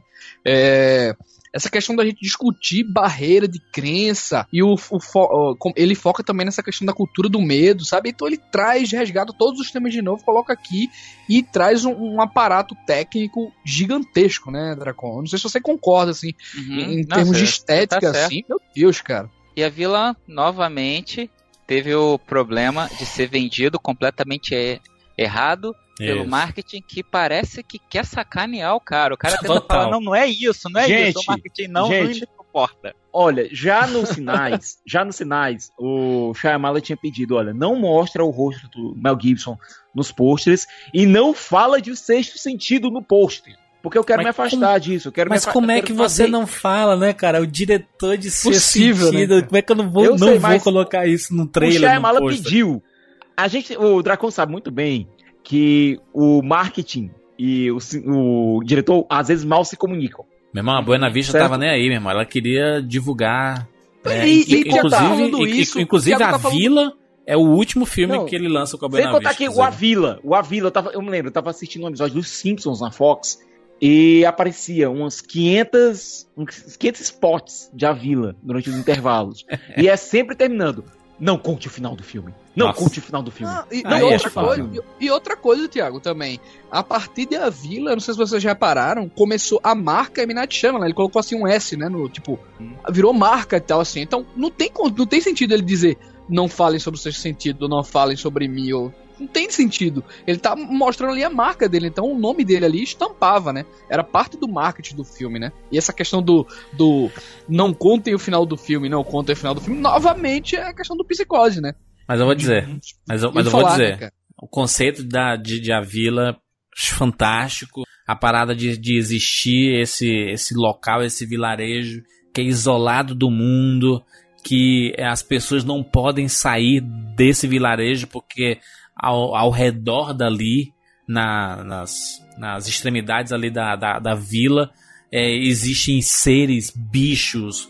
É, como, como é que eles chamam? Eles têm um nome, né? Aquele, aqueles que não falamos nom, os nomes, né? Assim, ele tem um, uma Aquele que não falamos. É, que, é, que são esses seres absurdos aí que vocês não podem sair. Ou seja, ele, ele coloca o conceito da, meio que da cultura do medo, assim, né? Olha, se vocês saírem daqui, vocês estão fodidos, entendeu? Assim, então tem que ficar aqui pra sempre, tem que respeitar as regras e é, ele discute isso, né, cara? E vive e tem, e tem muita discussão de, de coisas que a gente viu em Matrix, sabe? Ali da, da, da, da caverna, né? Assim, da. Como é a, a teoria da caverna? A teoria da, teoria da caverna? Platão.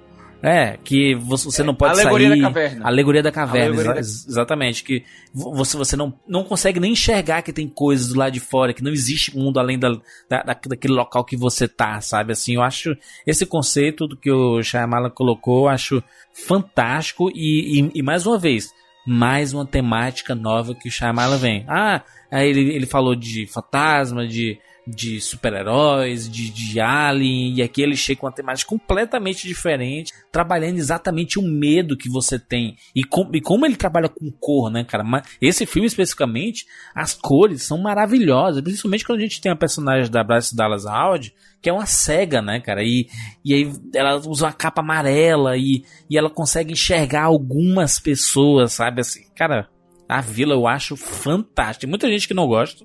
Não, do- do- do esteticamente filme. eu acho um filme assim, irretocável, cara. O Cara, roteiro, de o distinção. roteiro também eu acho, acho muito bom, sabe? Assim, eu, eu comprei a, a- Eu não, po- eu não posso dizer assim que é sabe? muito bom, cara. Eu não, eu não- eu não concordo assim de- em termos de muito bom, porque eu acho muito. que ele que esse é o filme que eu acho que ele mais ficou com aquela coisa na cabeça. Eu preciso fazer finais é, de explodir, porque esse filme tem três reviravoltas, cara. Três reviravoltas. Ele tem o, ele tem no caso mesmo assim três plot twists, né? Ele tem essa questão de revelar quem é a besta. Ele tem essa questão de Sim. falar que o pessoal tá ali, na verdade, numa vila, né? Em meio a aquela cidade e tal. Cara, e, e tem essa questão do. Do Joaquim Fênix, né? Tipo assim, da, da Não relação ser o daquelas protagonista do pessoas. filme. Exatamente, não ser, cara. Não tipo- ser o protagonista do filme. O Joaquin Phoenix é tratado como protagonista durante os 20 minutos. Ah, isso, isso, aliás, foi muito, foi muito psicose, cara. Ele é tratado como protagonista nos primeiros minutos do filme e depois tem o twist mostrando que, na verdade, o protagonista era a personagem da Bryce Dallas Howard. Sim. Não, eu, acho que o protagonista de fato mesmo é aquele clima, cara. É aquela Não, a vila, atmosfera, cara, A vila. A, A vila. vila, é, a é. vila é, é um. é- Ela, ela- ela tem um clima de, de assustar, assim, sabe? De, é, de, de cotidiano, mas quando você passa a enxergar, assim, principalmente quando começa ali, mostra assim, ah, é uma. É um, se, passa no século XIX, né? Tem todo um, uma história sendo contada ali, e aí você vê é, essa, essa história sendo quebrada, sabe? Eu acho, cara, isso muito não, e fantástico, muito agora, e muito não sei se passível de acontecer, concorda. sabe? Eu não sei se você concorda, porque, é, como vocês sabem, né, a Vila foi realmente o filme, assim, divisor de águas que começaram a rachar mesmo, assim, o público, até os fãs, né? Eu, Muita eu acho que não foi. foi- Eu acho que não, foi a esse. rachar, a rachar, assim, os fãs, a rachar, tipo assim, muita gente ainda gostava muito dele, é um filme que deu dinheiro, que foi elogiado, mas a crítica é. dis- di- disseram que a história esdrúxula desse filme, que não existia de forma alguma como aqueles, aquelas pessoas esconderem de outros mais novos que eles estavam ali, que a menina cega era encenada, foi patético, tá ligado? Como fizeram, como a Bryce Dallas Howard fez aquilo ali, ela correndo, ela fazendo os tripulias e tal, tipo, se eu não me engano, cara, é, teve até piada, tá ligado? Tipo, um negócio de, de, de colocar como piores e tal, sabe? Que o vilão era o, o clássico deficiente mental genérico, sabe, cara? Que foi explorado tão erroneamente no cinema e tal. Etc, etc. Foram ap- apontando uma série de, E o que é que de- tu de acha? problemas. Tu, tu, tu, tu- tu- citou que as pessoas acharam, mas o que é que tu acha? Aham. Eu acredito que muito disso se deve a expectativas, né, cara? A questão do povo se atentar a procurar problemas cada vez mais e aos próprios conceitos do, Shia, do Shyamala, que visivelmente ele parecia não querer largar, sabe, cara? Em relação a reviravoltas, como eu falei, o filme, cara, ele parece que é um vício, parece que ele queria, né? Eu acho que a partir daí ele se mostrou é, mais eu ainda, acho que ele queria exatamente, né? Eu acho que é mais é, ele entender a expectativa que a dificuldade de vender um projeto, porque Pois ainda mais é, estando pois aqui, é, estando aqui, é, eu tenho visto como é que Hollywood funciona. E a- as pessoas que estão na cadeia de comando, elas têm uma visão sempre muito limitada, porque elas pensam só em números, em negócio, e é, é muito complicado se explicar alguma coisa, às vezes explicar projetos e tudo mais, e que eles estão sempre pensando no lado comercial. Isso realmente é difícil de explicar para uma, para um, um, um executivo que um Shyamalan vai fazer um filme que não vai ter plot twist. Então, ele tem que voltar no roteiro e, e reescrever se for preciso e acrescentar aquilo. Isso, eu não tenho dúvida que isso aconteceu. Aí, o Juras tinha comentado também sobre a, a questão da ideologia dentro do filme. E realmente esse é o filme dele com um discurso mais forte e mais, é, mais presente. O Juras comentou sobre o mito da caverna de Platão, que a Isso. gente pode ver muito fácil nisso. A gente pode encontrar também é, conceitos do Marx, por exemplo, quando ele falava de que a ideologia de um indivíduo, ele é se ele constrói a ideologia, ele passa a pensar, sentir, ele passa a agir da maneira que convém à classe que detém o poder dentro da comunidade em que ele está inserido. E a gente pode relacionar com o Rousseau, por exemplo, que uh, o Rousseau ele tinha aquela frase famosa dele de que o homem é bom, a sociedade que corrompe, É. corrompe ele. Então a gente no filme vê isso, uma sociedade livre de valores perversos, do qual né, ela, ela tenta se isolar por completo e, e no entanto é, para sobreviver ao redor disso, para manter aquelas pessoas acreditando ali, ela precisa manter uma cultura do medo. Da mesma maneira como a mídia ela consegue manter esse controle cada vez que, né, cada vez que ela faz todo o show midiático que, que ela exerce ao redor de um acontecimento. E Dracon, Dracon que- pega o exemplo, Dracon. A gente teve, o filme é de 2004, três anos antes teve o 11 de setembro, que instaurou Hum. a cultura do medo nos Estados Unidos, Total. entendeu? Né? Total. E o Shyamalan ele faz muita crítica ah, ao longo da obra dele a, a essa, essa cultura do medo. No próprio Sinais que a gente estava comentando antes, se a gente for parar para lembrar do clímax, a gente vê uma tela de televisão desligada e a gente vê o, o reflexo das coisas acontecendo naquela tela e o final da cena é naquela tela também.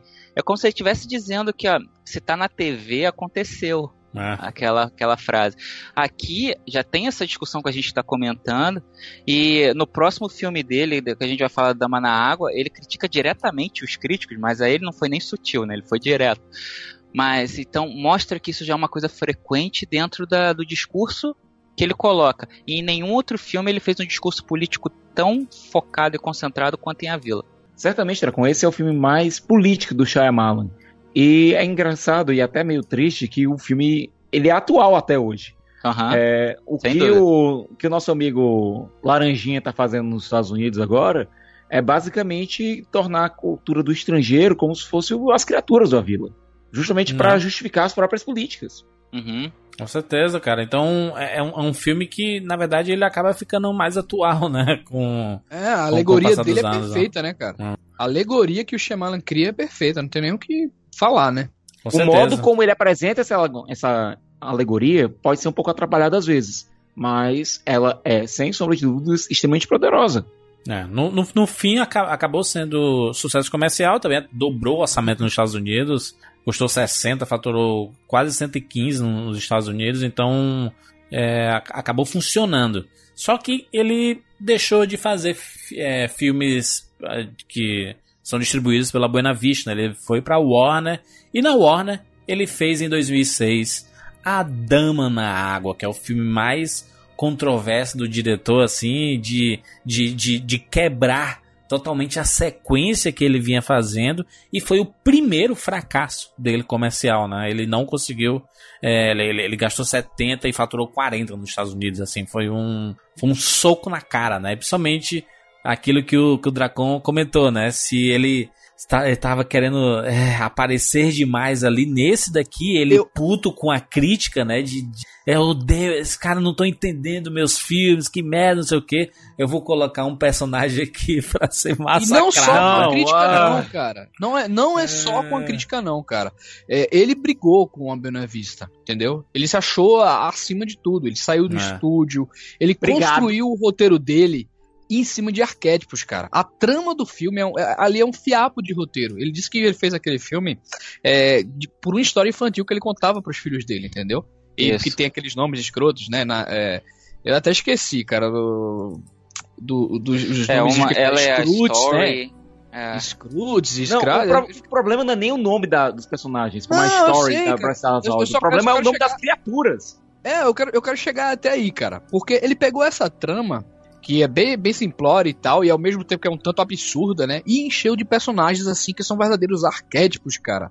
Alguns até são meio ofensivos, cara. Tem tipo a, o, os personagens orientais, tipo, extremamente como Hollywood retrata mesmo, sabe, cara? Aquela, aquelas figuras é, estranhas. O, o personagem latino.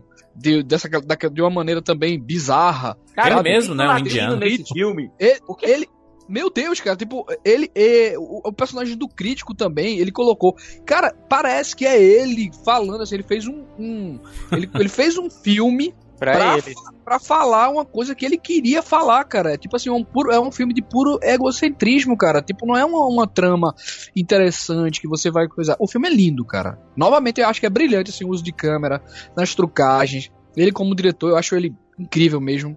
Continua sendo, mas terrível nas escolhas, cara. No modo como ele consegue é, criar aquela fábula, né? E até ridicularizar um pouco a fábula, sabe, cara? Não, O- e tipo, é eu vou ser. Eu vou ser o escritor que vai fazer a história que vai mudar o mundo. Cara, É isso. Menos! É- menos! Veja, forte, ve- né? ve- veja como ele é contraditório. Ele pega e faz um filme pra falar que os críticos estão querendo aparecer, que estão que não entendem o que ele tá falando e que e, tipo querem arrumar problema, e ele mesmo faz um filme no qual o personagem que ele interpreta, ele vai fazer um livro que vai mudar a história da humanidade. Cara, fala sério, bicho. É tipo, é, chega a ser risório, sabe? Então, todo, toda a beleza do filme estética, o filme tem, os cartazes são lindos, a fotografia são, é, é linda, né, cara? É, tem alguns personagens interessantes e tal, mas acaba que no fim das contas tudo é, parece um- algo que ele fez propositalmente, sabe? Assim, para como se fosse birra, cara. É, mas assim, a, é, a origem da, da história, né, vem dessa história que é, acha, é uma fábula, né? É um tem um lado lúdico total esse, esse- essa história aí, né, dessa dessa personagem da Bryce Dallas que vem lá do da vila, né, a atriz, ele gostou muito de trabalhar com ela e tem essa personagem que é, mais uma vez ele trata um ambiente fechado, né, que eu acho que é onde o, o, o Shyamalan é, é melhor, sabe? Assim, é quando ele tem um ambiente fechado, assim, quando ele tem controle da onde ele tá fazendo. Aqui a gente tem um condomínio, né, específico, então parece que não existe mundo fora do condomínio, é só o condomínio que existe ali, sabe? Tem essa personagem que surge, ela diz que ela é uma uma narf, né, que é uma né, uma, uma, uma ninfa do mar. e aí ela diz que ela tá fugindo, sabe? Ela tem todo um background. Tá sendo e aí, perseguida pelos Scrunts, né? isso, aí você tem um personagem do Paul Giamatti que ele tenta acreditar e não acredita naquilo e fica aquela briga ali de entender quem é essa, essa personagem que acabou de aparecer, sabe? Eu acho que, que tem, tem, muitas, tem mu- tem muitas ligações com a vila, sabe? A Dama na Água. É... É. E, e tem, e tem- e tem as temáticas que o Shyamalan sempre trabalha na, nos filmes dele, né? Mano, Sim. o, o Shyamalan tava na, na porra da Warner. Não teve ninguém pra chegar pra dizer, cara, Narf é o que o Pink diz quando tá conversando com o cérebro. Não, e os, tarti e os cara. É. Os Ai. Scrunts. Meu Deus, cara. Esse cara tava Olha zombando de todo mundo, cara. É, realmente, é, isso que vocês vocês estão comentando é verdade. Esse, esse roteiro do, da Dama na Água, ele tem. Ele, é, é, ele realmente não é a, a melhor fase do Shyamalan, mas, como o Wilker comentou, a direção é, é maravilhosa. A, o Paul Giamatti e a Bryce Dallas Howard estão ótimos no filme. E ele é um filme que, se você se deixar levar pela poesia da câmera do Shyamalan, você consegue assistir ele tranquilamente, sem, sem problema algum. Os simbolismos dele ainda estão lá.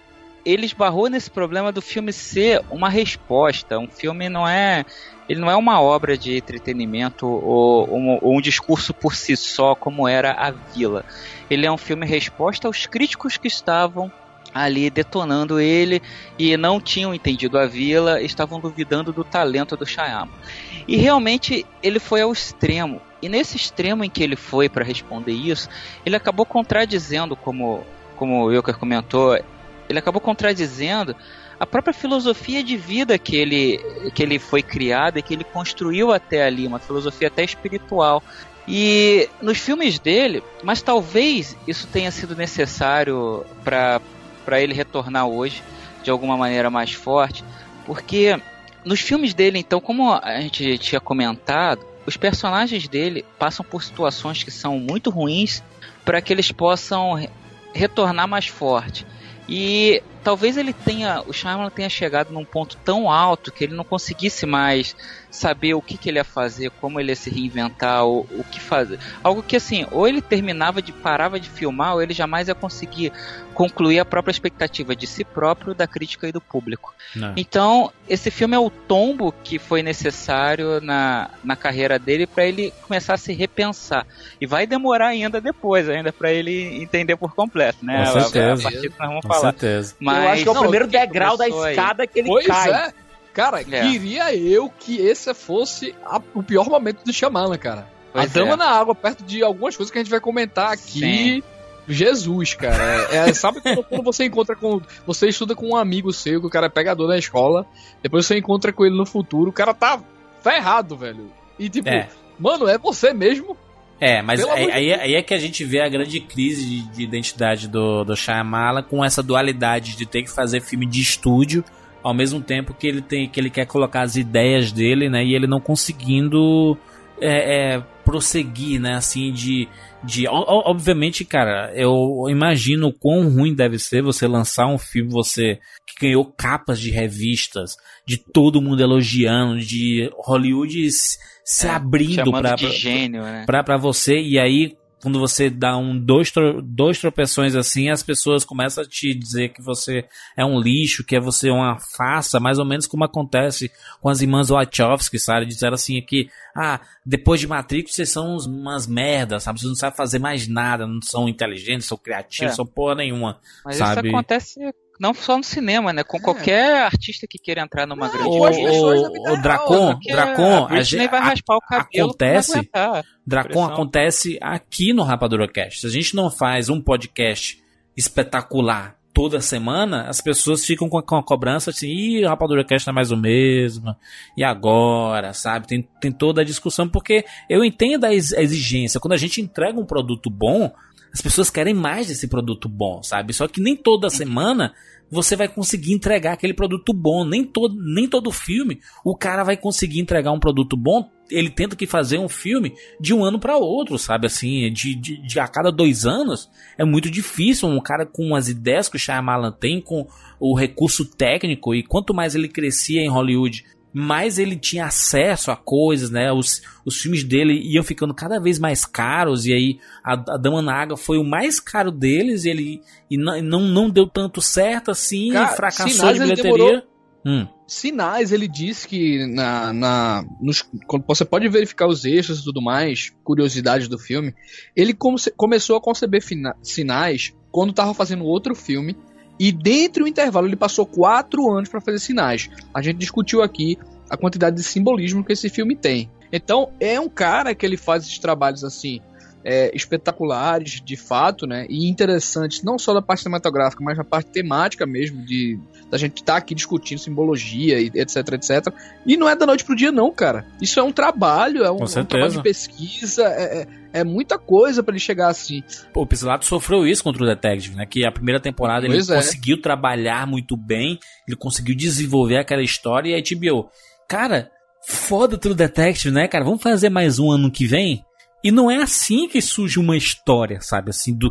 é, é, gente, é. vamos, vamos E olha que a segunda colocar. temporada de True Detective não é ruim. É muito eu gosto, boa. só que tava- é eu muito, gosto. O pessoal é tava com uma expectativa muito grande e ele entregou, ao invés de entregar algo mais sobre um suspense mais sobrenatural como a primeira temporada, entregou o noir.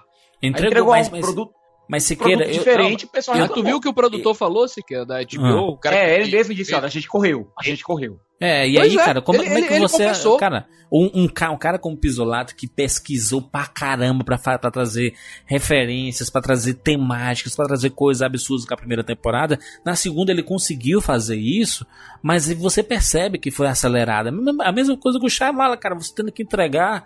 Ah, putz, é, é, vo- você lança um filme e você já tá trabalhando em outro quando você tá trabalhando na divulgação de um filme e vai engolindo, sabe, cara? E um cara criativo, é por isso que o Tarantino é assim.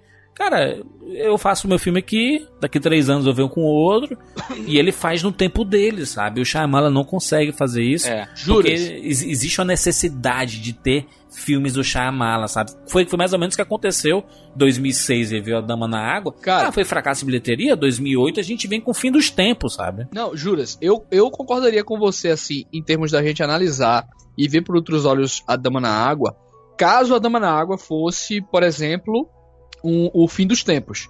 Que pra mim ainda é pior que a Dama na Água, mas é um filme muito mais original. É um filme de verdade. É um filme de Concordo. verdade Faz ali. É- sentido. É um, é um roteiro ali, são re- as referências dele, é o filme mais Hitchcock da carreira dele até, entendeu? Mas a Dama na Água não, cara. A Dama na Água, ele foi é simplesmente uma resposta, é um- uma coisa de uma birra, cara. Sim, É sim. que, Ele é que a Dama um na Água. em cima de uma birra, tá É. ligado? Não é, é uma coisa pra Dama gente falar. Na Água não é um filme de M. Night Shyamalan, é um filme sobre M. Night Shyamalan. Não, e é, um filme cara. feito. E é um filme feito com raiva. Feito, olha, ele diz que não, isso aqui é uma história que eu fiz com meus filhos, mas sei lá, tem tanto rancor nesse filme. O fim dos tempos, o fim dos tempos de 2008, é, ele, ele, ele acabou se pagando nos Estados Unidos, não foi fracasso comercial, ele foi fracasso de, de crítica, né? E as pessoas, os críticos principalmente, eles, eles começaram a pegar a birra do M. Night, né? Porque se ele já falava mal da, da crítica de cinema no, no A Dama na Água, e é, ele, ele, ele começou a se tornar essa pessoa não grata, né? O cara que era Sim. o querido dos críticos, pa- passou a ser. Os críticos começaram a ir assistir os, os, os filmes do M. Night com os pés muito atrás, né? E aí você vê a Juras. história É, do. o problema é do fim que, é, é que o Ah. público também comprou isso, e aí o Shyamalan virou o Nickelback do cinema. Quer dizer, é, é cool Não, menos, falar... menos, É, menos. pode. cinema, excelente. É, porque assim, é legal, você sente parte de um clubinho se você reclamar do, do- dos dois.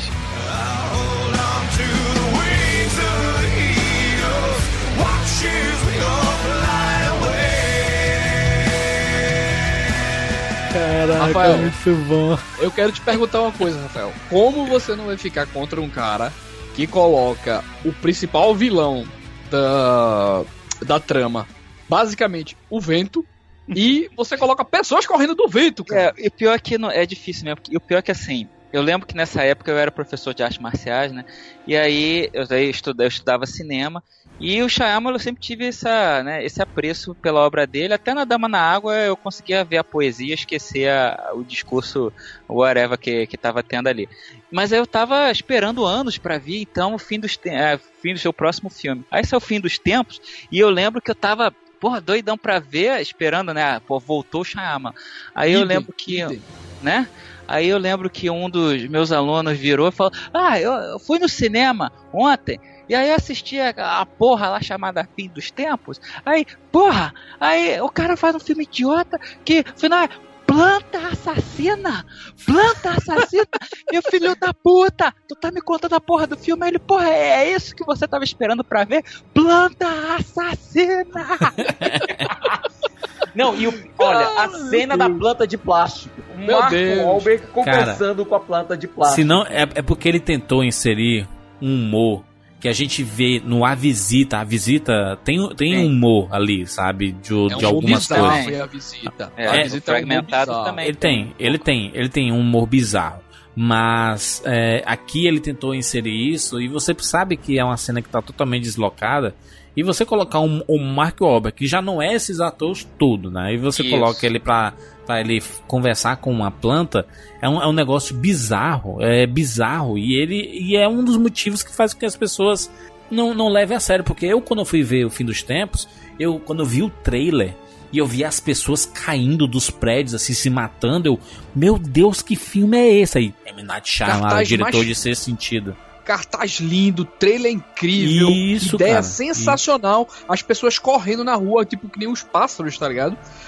Aquelas cenas clássicas de Hitchcock, o pessoal correndo e tal. Cara, genial. Genial, quero ver esse filme pra ontem, cara. Mas É. o filme não é rancor, não é piadinha. A gente não tá pegando aqui, tipo, coisas isoladas como o pessoal correndo do vento ou o Mark Wahlberg conversando com planta, não, cara.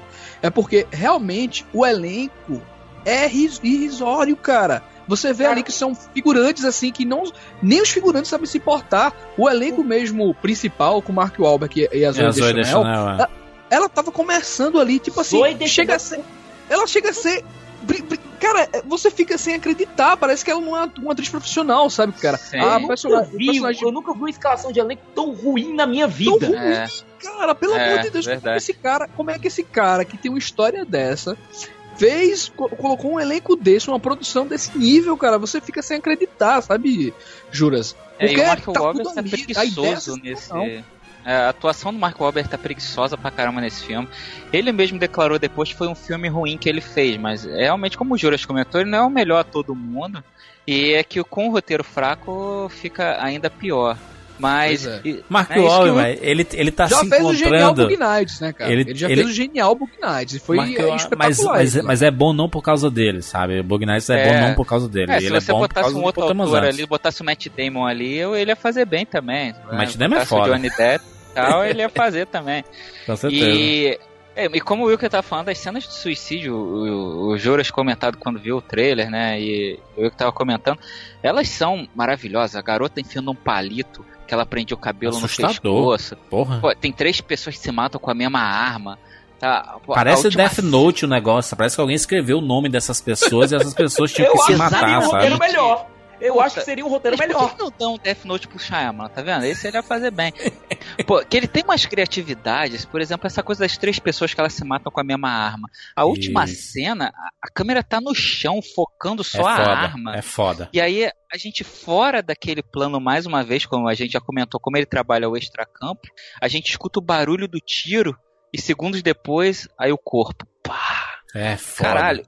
É bonito, é poético e ao mesmo tempo é mórbido e assustador pra cacete. M. Night Shyamalan é isso, sabe, cara? Ele sabe trabalhar esses conceitos. O problema é que eu, eu, eu ainda acho o plot interessante, tipo, a natureza se revoltando, sabe? Ela, ela, ela, ela desistindo da, da humanidade, sabe? É demais, cara. A arte desse filme é, é foda. A história é bem pensada. O problema é que a execução não funcionou, primeiro, porque os atores não são bons e aí acabou não, não funcionando.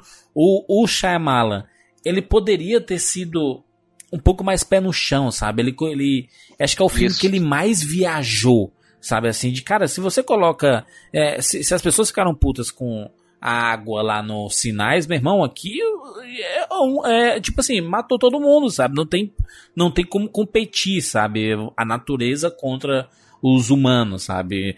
É, é, mas em, em conceito é foda, eu acho foda. E juras, o ataque acaba do nada.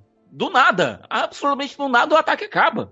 Não, novamente, Thiago, é mais uma prova daquilo que eu falei lá em Sinais. Você vai assistir o, o Fim dos Tempos, aí é que você tem que ser descrente mesmo, porque esse, esse lance do, do ar, né, da natureza se reverberar contra o, o, o humano, né, e tudo mais, é o, é o subplot do subplot, cara. Ele não tá de maneira nenhuma querendo desenvolver isso, Isso. cientificamente, Exatamente. entendeu? Ele, quer Ele- discutir outras coisas. Quer discutir os aí- personagens aí, e Pois acabou é, e como os personagens não ajudam. não são interessantes. Isso, não esse são, é que é o problema. é. Porque o, o e conceito em não é si. interessante que nem, o- que nem os demais filmes. Mas, dele. mas Wilker, o conceito em si eu gosto, porque, tipo, parar do nada se justifica quando ele, no filme todo, ele faz referências bíblicas e a gente tem as pragas do Egito que vinham e sumiam, sabe? Elas, elas faziam o trabalho e sumiam, o, di- o dilúvio lá de, de, de, Noé, sabe? Tem, tem todas essas referências que é, de- dessas revoltas da, da natureza das pragas ou até as coisas bíblicas, sabe? Então justifica, beleza, acontecer isso, sabe? Que não, não é um vilão que você não consegue destruir. Sabe? Como é que você vai destruir esse vilão, cara? Se você nem enxerga ele. É. Então, então ele se justifica. O problema é que os personagens que em todos os filmes do Shyamalan são, fo- foram, foram as coisas que mais sustentaram os filmes é, em cima de um plot absurdo que ele começou a, que ele criou em cima. É, nesse daqui não, não consegue, né? E aí, infelizmente o fim dos tempos ele ele ele é sabotado, sabe? Parece que o Shyamalan ele sabota quando eu não Pois sei é. se foi a, a, a distribuidora que falou assim, macho, bota, chama aí os caras aí da, chama o Mark Wahlberg aí, chama os caras aleatórios. Parece que ele não teve controle pra chamar essa turma, porque não é possível, mano. Porque os caras, o cara trabalha com Samuel Jackson, com Mel Gibson, com Bruce Willis, aí o cara me vem com Mark Wahlberg. Aí puta merda, vai. A gente pensou, né? Putz, M Night Shyamalan já era, né? Já era, por mais que ele tenha dado retorno financeiro, ah, é, não se esperava muito muito mais do M Night, a carreira dele já, já, está, já estava em baixa. Mas né? ainda era autoral, né, Juras? Ainda, Ainda era era autoral. autoral. De, de qualquer É. forma, esse filme ainda era um filme autoral, era um filme com a visão chamada ali. Tudo bem que muita gente não gostou e tal, mas a gente reconhecia um diretor autoral ali, sabe, cara? A gente Com apontou certeza. aqui e- e coisas estéticas, né, coisas visuais, entendeu? Com certeza, com certeza. E, e aí, no, no, no- fim dos tempos, ele trabalha com a Fox, né? ele tá começando a pingar nos estúdios, ele diz assim, cara, eu tô indo pra quem aceitar meus próximos É. filmes. E, aí- Pois e é, aí... três estúdios grandes, né, cara, consecutivos, né? Com certeza. Disney, é, Warner e Fox, né? Três E grandes agora- estúdios. e agora- queimando assim, um a um. Um a E a- Não, não, ele, ele- acho- acho que ele, ele nem, nem se queima. Ele meio que isso assim, cara, eu tenho que fazer meus filmes aqui, eu quero continuar fazendo e eu, eu não posso parar. E aí a Paramount abraça o, o Shyamalan e em 2010 ele lança O Último Mestre do Ar. Juras, Ai, a, gente, a gente tem que comentar esse filme mesmo aqui. Olha, já tem, um, já tem um cast sobre esse filme. Eu nunca vi alguém pegar uma franquia e extirpar ela de toda a alegria, de toda a cor. Eu É. acho que. Pronto, eu acho Não, que. eu já vi, do- eu já vi. Cara, Eu já vi. Eu já vi. Zack Snyder. Zack Snyder. Não, Zack Snyder nada a ver, cala a boca. Não, não. Ele tirou toda a alegria, não. toda a cor, toda, toda a magia. E um cara que tinha sabe ali. fazer cor, né? Ele sabe, cara. É, o, Meu o Deus pior, céu, cara, cara. O, é que, assim, o material original do Avatar, a Lenda de Aang, é absolutamente fantástico. Rico pra caramba. O M. Night Shyamalan, se ele conhecesse a obra mesmo, ele iria se desbruçar no Avatar, Lenda de Aang, cara. O problema É, e- que, que ficou dois anos desenvolvendo. não, e pior foi a filha dele dizendo assim: não, minha filha, minha filha gosta, e aí é, eu decidi pegar esse projeto. Isso. Totalmente Filme projeto de estúdio. Projeto de estúdio completamente. Eu, quando vi o trailer, eu me, eu me empolguei. Disse assim, caraca, olha aí, cara, a porra Avatar é, é real, vai, vai, vai funcionar, vai ser foda, vou- vai ser do caralho. Juras, o rei do hype, ó. Não, não, cara, Irmão, ele se a gente mas- falou é, tem bons trailers, Mark. Wahlberg, se a gente falou de Mark Wahlberg, o que esse ator mirim é? Não, mas Cara, ele não precisava ser um ator ser famoso. preso. E, é, Wilker, esse, pra, pra fazer o Eng, não precisava ser um ator famoso. Tem que ser um moleque Tem que ter com a cabeça carisma, raspada. Juras. Mas tem que ter Sim, um certo sim. carisma, É, mas Sim, eu acho que o concordo. Wilker tá falando é que o moleque é ruim, né? Concordo, moleque concordo, fez concordo. Onde é que ele foi? O moleque tinha Onde é ele arrumar esse Rir. cara? Cara, o. Eng, o Eng é um personagem muito divertido, mas no filme ele é um Sim. cara chato pra caralho. Que Ah, porra é essa? Todo mundo é é. uma fala dele. Todo mundo é. E aliás, todo mundo é branco. Eles pegaram os personagens que são brancos. Isso. Eu, eu- eu fiquei Tá- tá vendo aquilo errado. ali. Até tudo o errado. Patel, cara. Nesse- Até o Patel filme- se queimou como Zuko. Porque, Essa porra, esse filme tá tudo errado. Já começa pelo nome. Porque o nome do filme é Avatar eh, The Last Airbender. Só que aí tinha o James. Tava, James James Cameron tava tava lá. lançando o Avatar. Aí eles não puderam usar o Avatar, virou só The Last Airbender, né? O último dobrador do ar. e aí, é realmente que nem o Sika tá falando. Cara, o Eng no desenho, é, ele é o Peter Parker. Então, ah, o que a gente tem hoje, esse, esse Peter Parker que a gente tem hoje na Marvel, fazendo piadinha e tudo mais, tal, que, tanto que o pessoal tá esperando o próximo filme seja finalmente o Peter Parker dos quadrinhos, é o que o pessoal tá esperando ali naquele Eng divertido, tal, falastrão, brincar, que agora vai fazer brincadeira. Aí, além disso, o filme, é, ainda mais para quem pratica artes marciais, é maravilhoso a maneira como eles colocam os elementos das artes marciais Isso. visualmente falando. Existem os quatro elementos: água, terra, fogo e ar. E existem os dobradores. Então, eles lutam como se fosse um Tai Chi Chuan Exato. que, que machuca. Então, ele levanta a água, né? Ele dança aquilo lá e joga em cima do outro. Eles, fogo, eles manipulam os elementos, né? eles manipulam. Então, imagina o seguinte: se no desenho já é uma coisa linda, É fantástico. aí a gente olhou e pensou: caraca, isso no cinema, a poesia que você vai poder fazer num negócio desse, uma luta dessa. Ainda mais um Shyamalan que, por mais dos vacilos que ele, tiver, que ele tenha tido, ninguém questionava a técnica dele como cineasta, né? É. E a gente sabia que ele sabe fazer uma poesia. Por isso que foi tão decepcionante ver duas coisas. Uma, a falta dessa técnica, dessa poesia. Aliás, três. A falta dessa poesia. Aqui já foi comentado da, da cor. Que é um cara que nos entrega a vila, que é tão lindo, e nos entrega um, um avatar que, né, que parece é quase preto e branco daquela porcaria. E a direção de ator, porque um cara que dirigiu aquele moleque no sexto sentido, aí ele vai e me dirige os moleques dessa maneira, como ele fez no Mestre do Ar, tudo é ridículo, tudo é falso, todos os movimentos, a forma Filme de falar. estúdio, cara, total. Cara, Cara, me, me perdoe. 150 os- os- milhões, os- mano. 150 milhões perdoa- de dólares, mano, de orçamento pra um filme desse. Jesus, Cara, que- Que me perdoe os fãs do Senhor dos Anéis e tal. Eu também adoro Tolkien. O Thiago sabe, eu tenho todos os livros, tudo. Acho genial. Mas eu acho que Avatar, em termos de cinema e tal, ele poderia render uma franquia Ele é tão mais grandiosa quanto o Senhor dos Anéis, cara.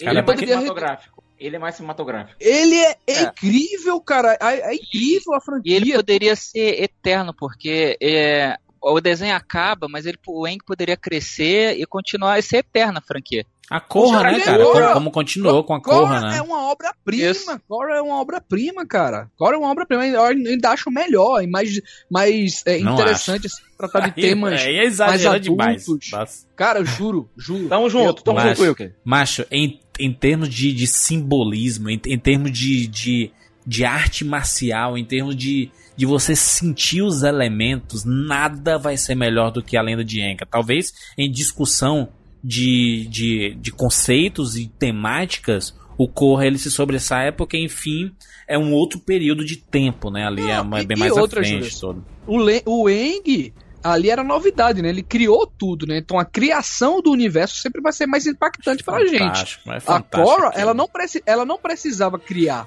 Entendeu? A gente não precisava desenvolver aquele universo. Mas deixa eu Até te dizer, porque ainda- Wilker. Deixa, deixa, deixa eu te dizer, Wilker. A minha mãe, ela, nesse período, ela tava estudando budismo, sabe? E, aí ela assistiu o último Mestre do Ar e ela disse, ela, quando voltou do cinema, ela voltou assim e falou, cara, é, eu, eu assisti o filme e na- nas horas que ele manipulava o ar, eu senti a energia em mim.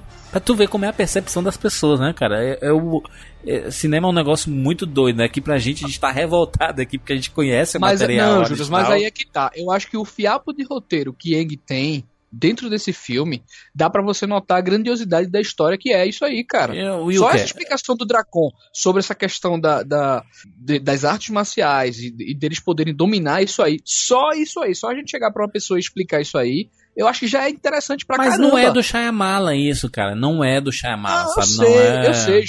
Mas, É, mas o, tu acha que, é o tipo pri- é o assim, primeiro filme não original dele, sabe? Assim, que ele tem que adaptar de Aham. alguma coisa. E aí a gente não reconhece, é totalmente um filme de. de, de, de que ele foi escalado pra, pra ser diretor desse filme de. É um filme de estúdio, Você- sabe? Assim. Então, Você, Dracon, você que é ah, talvez o maior fã do Shyamalan que tem aqui no grupo conversando agora. Aham. Qual foi a cena que você olhou assim e identificou o Shyamalan? Do, do ponto de vista estético mesmo, assim, falando. Nenhuma. Qual foi a cena que você Nesse olhou filme? assim? Nesse filme não A gente Nesse nada. filme, nenhuma. Nenhuma. A gente Sem tenta sacanagem, eu não buscar- consigo lembrar uma cena. Não consigo. A gente. Eu tento buscar, eu juro que eu tento buscar. Eu fiz isso em A Dama na Água, fiz isso em Fim dos Tempos. Por mais que eu não goste desses filmes, eu vejo ali muita coisa bacana, cara. Eu vejo um cineasta Tem, realmente tem ali atuando. Mas nesse The Last Airbender aí, no próximo que a gente vai falar, cara, Mas, existe, Wilker, é um piloto automático. Esse, É aquele cara do Fúria Titante, cara. esse Sabe? ainda não é, não é o pior. Porque em 2013, nosso amigo M. Night Shyamalan decide dirigir Depois da Terra. Um filme estrelado por Will Smith e Jada Smith, né? Eles estavam fazendo sucesso lá com A Procura da Felicidade, né?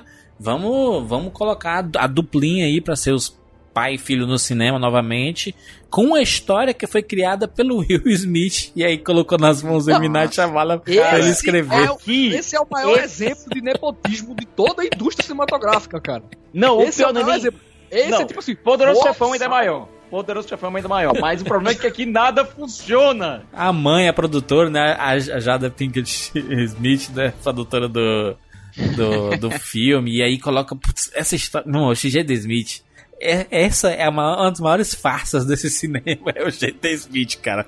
Porque Calma, ele que era, ele era de- bom. Da nova versão do Karate Kid. Parou ali. Eu acho, cara, Parou ali, ele cresceu, ele perdeu a essência dele, é que nem Peter Pama.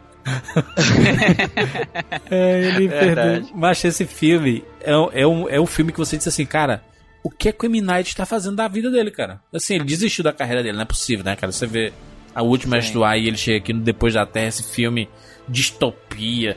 Ai, meu Deus, mil anos no futuro.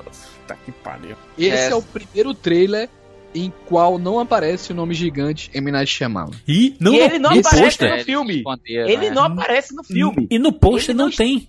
Não tem o nome dele no pôster. É, ele deve ter aparecido, mas aí o Smith deve ter mandado cortar. Não, não, não, mas- não tem. Não tem cameo dele. No Cara- fim dos tempos, tinha pelo menos um telefone. Aqui nem isso. Não, O- não, do mestre cara- do Mundo e mestre do ar e depois da Terra não tem, cara. Gente, Pois não é. tem, não tem o nome do diretor no pôster do filme. A gente tá falando do M. Night Shyamalan, o cara que era tido como o novo Spielberg, novo Hitchcock. não Surreal, tem surreal. o nome do cara no pôster pra você ver o fundo do poço que chegou a carreira do diretor, cara. Que Tipo, doideira ele- isso, cara. E Foi ali, tipo, de um jeito que ele poderia mudar para o estúdio do Papa. Ele poderia ir lá no Papa, ó, quero outro estúdio grande. Eu quero que vocês me deem mais uma chance. Cara, acabou. Acabou, ó. Chamala. Agora, volta pro teu corpo, volta pra tua origem e vai fazer cinema, cara. É. Vai fa- fazer as tuas coisas individualmente. Não, e o filme cinema autoral 130 milhões, mas o cara, o cara gastou é, 150 no último na mão, né? Não 130 dá nem aqui. pra... Quanto que é pariu. o, orça- foi o orçamento do, do After Earth? Foi 130 e ele faturou 60 nos Estados Unidos. Meu Deus, Ai, Ai, meu 130, Deus. 130 milhões de dólares, bota na tua mão. Então, é, é, realmente eu entendo essa perplexidade com que a gente pensa, o que, que aconteceu com você? Porque o Juras até ele já comentou isso em outro podcast, foi no do La La Land, quando a gente falou do Shyamalan, ele falou, o Shyamalan é aquele amigo seu, que ele vacila. Aí você vai, não, cara, vem cá, vamos sentar, vamos conversar. Aí ele bebe pra caramba, desmaia na rua, tu, le- tu levanta ele. Então, só que isso aqui é a repetição disso tudo, né? Que ele já tava caindo, bebendo na rua e tal, a gente conversa e o cara não, não escuta. E o que realmente deixa a gente, a gente perplexo é que é um filme totalmente sem emoção, né? Que ele não fica na. é, Não é feito com coração, não- ele não trata dos Pois é. temas que, que ele retratou ao longo da, da carreira dele. E realmente ele fica muito pouco tempo na cabeça. A gente sai do cinema, é difícil lembrar. Ele não tem uma cena tão ruim que nem a, a- a do Mark Wahlberg conversando com uma planta. Mas. Mas de qualquer maneira, não, não, tem, a, não tem ação, a ação é bem ensaiada quando tem essa, não- ela não é crível, né? Não É. tem emoção na ação. E Ele o é um filme visual- estéreo, Dracon. Ele é um filme estéreo, sabe É um filme aquele tipo de filme, aquele E filme, o- é tipo de filme, aquela ficção científica que a gente vê 10 todo ano, assim, É, e tal, e que a gente distopia. jamais, Sim. que a gente jamais poderia esperar algo de um cara e, que e fez até o os efeitos visuais, né? Que a gente vê a nave, as bases e tal, é, é tudo genérico. Quando você está comentando que é estéreo, né? É genérico. E porque quando a gente pega, por exemplo, o, o John Carter, ele foi um fracasso também, mas ninguém vai dizer que aquele filme não é bonito ou É que os bonito, efeitos eu adoro especiais, né? Meu E, o- Deus. e os orçamentos não são parecidos, não são? Né? É, acho que é- o, o, o John Carter é mais caro que ele, né, cara? John ele Carter custa é um pouco mais, mas, mas, é, história, né? mas é muito me- mas é muito melhor filme, assim, sabe? Ele tem Muito qualidades melhor. assim que. Não, John- esse, o esse John filme, Carter, cara. cara. esse filme, esse filme, Wilk, é um filme da família Smith, não é do M. Night Shyamalan, não é um filme do M. Night Shyamalan. Ele tá aí, sabe-se lá por quê? Porque ele, não- acho que tava sem grana e, e ele, não, eu tenho, eu, tenho, eu tenho que fazer filme, gente, senão eu não, eu não, vou, não vou mais ter dinheiro pra fazer os meus projetos, macho. Eu, eu, tu tem Não, que fazer. Esse, esse é o primeiro filme que a gente não falou nem do filme, né, cara? É assim, é um, é um filme tão ampassant que a gente não falou da história. Macho, a gente é, é besteira, bo- bobajada. Mil anos do futuro, distopia. E aí é, o pai e filho estão nessa nave, aí o pai sofre um acidente, aí cai na Terra, que as pessoas humanas acabaram fugindo da Terra por causa da, sabe-se lá da puta que eu pariu, deve ser das plantas lá do Mark Wahlberg. E aí é, eles acabam retornando pra Terra e vendo que a Terra tá completamente diferente, que tem uns bichos muito doidos. E é isso aí. Esse é a pior, pior sinopse do É. mundo. Inacreditável, né, cara? Como, É. como o cara chegou nessa situação, né, bicho? É, Como, e aqui, velho? né? E aqui trabalhando com a Sony, né? Depois da Terra, Uhum. e o Smith, né? O Smith só trabalha com a Sony, né? Mas é impressionante. É verdade. Recapitula aí, É. Júlio. É o quê? Disney. Disney, Disney. Paramount, é, é, Universal, É, é, não, é- Fox. É Disney, Warner, Fox, Paramount e Sony. Bonito. Ele andou tá por todos os estúdios, cara. É. Isso é real, não tinha. E aí, notado meus isso. amigos, dois anos depois, de Depois da Terra, ele colocou a mão na consciência. Inclusive, um produtor amigo dele falou assim: Cara, volta para as tuas origens, cara. Pou- pouca grana. Vamos trabalhar personagens, vamos trabalhar história, vamos trabalhar ambientes fechados, assim, que, que a gente consiga é, é, desenvolver é, essa, essa- essas ideias. Assim, a gente consegue trabalhar um- um- o seu melhor. E aí, agora, tem um, te- tendo a Universal do seu lado, né? O, o estúdio. Outro Ele- estúdio. Ele faz em 2015, com apenas 5 milhões de dólares de orçamento, a visita. Back up. Here I come, Tyler. Here I come.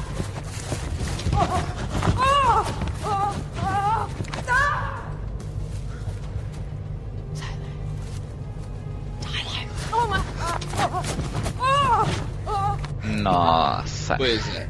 E aí, aí começou. Então, aquele, aquele conceito que a gente estava comentando na, na Dama na Água, puta, ali devia ter sido a, a, a, a bota a mão na consciência de tudo que você aprendeu, de tudo que você quis passar ao longo dos seus filmes e Isso. usa isso para voltar às suas origens e tornar mais forte. Ele devia ter feito ali. A visita tinha que ter sido depois da Dama na Água.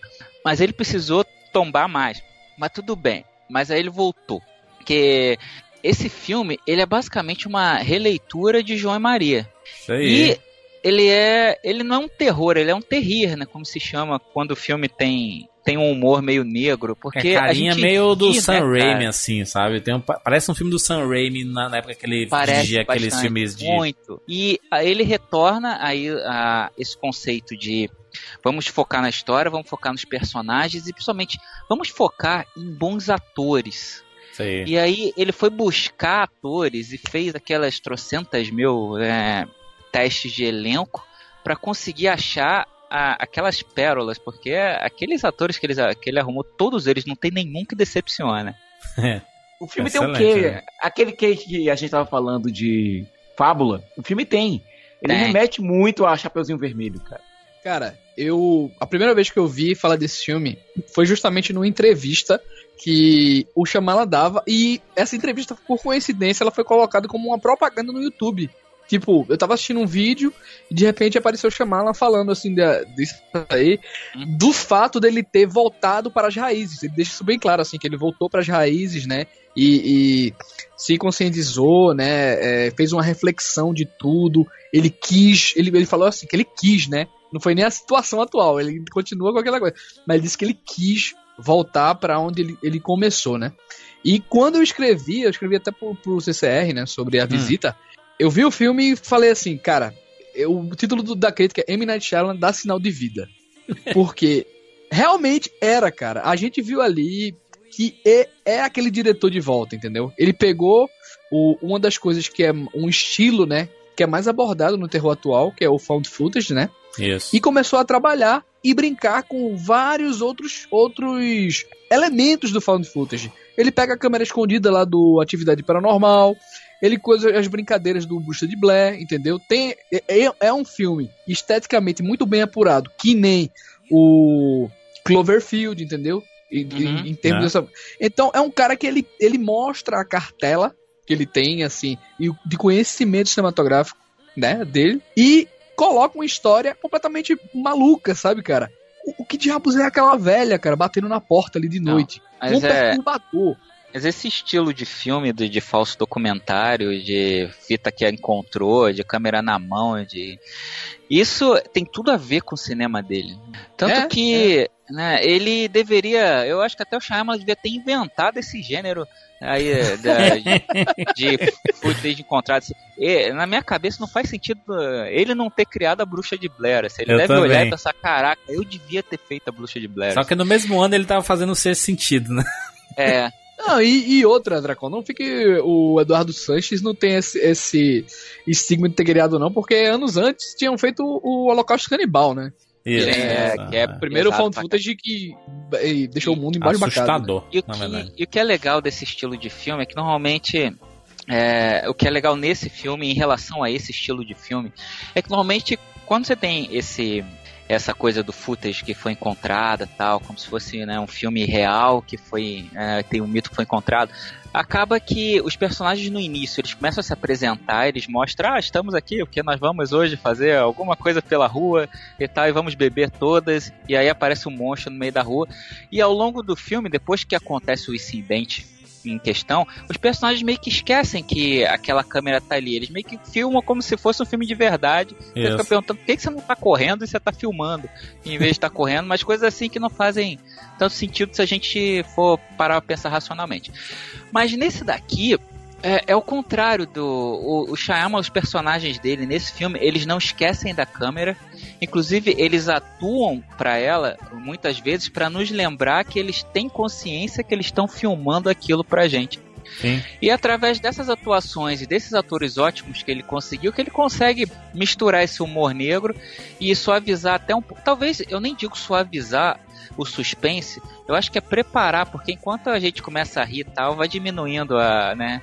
Vai diminuindo a adrenalina pra depois vir uma cena igual essa que o Vilka tá comentando de puta que pariu, o que, que é aquela velha pelada ali rasgando a porta, passando a unha na porta. Porque, que aliás, as velhas dos filmes do Shyamalan, esse cara sabe escolher velha pra Ele sabe, ele sabe. Não, Porque- ô, ô, ô, ô, Ra- ô, Rafael, não é a mesma atriz do Fragmentado, não, né? Aquela velha. Não, aí. não. Não. A do fragmentado é a mesma do Fim dos Tempos. Que tem a cena que a, a velha dá com a cabeça lá na, na- na- no vidro, né? Na- Isso. no, fim dos tempos. Que já era. Puta que eu parei, o que, que porra é essa? Nessa daí, meu Deus do céu. Eu acho que é Não. a velha mais assustadora do cinema. Mas, mas, e mas, Maria, é, né? mas, é, mas é engraçado, né, cara? Eu, eu assistindo, é, eu fiquei com a impressão de que, por mais que eu tenha gostado dos dois irmãos, de ter gostado da, da, da velhinha e tudo mais, é, o ve- velhinha no carinhoso, assim, porque ela não tem nada de Claro, carinhoso, né? É.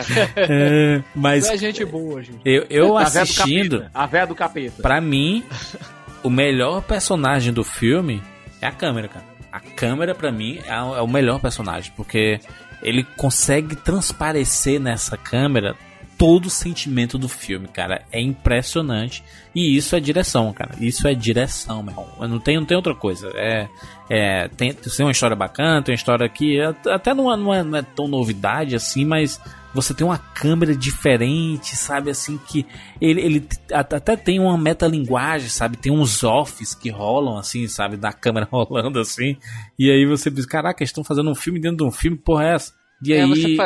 Hum. Fa- Faz todo sentido isso que você está dizendo, porque se a gente parar pra pensar ne- nesse tipo de filme, de, de câmera na mão e tudo mais, o suspense, quando ele acontece, a, intervenção sobrenatural, quando ela acontece, Ah. ela, é, ela vem meio só do registro em si. Os personagens, eles Isso. não têm como impedir aquilo, eles são meio que passivos em relação a- ao monstro que apareceu do nada, tal, que eles não têm intervenção.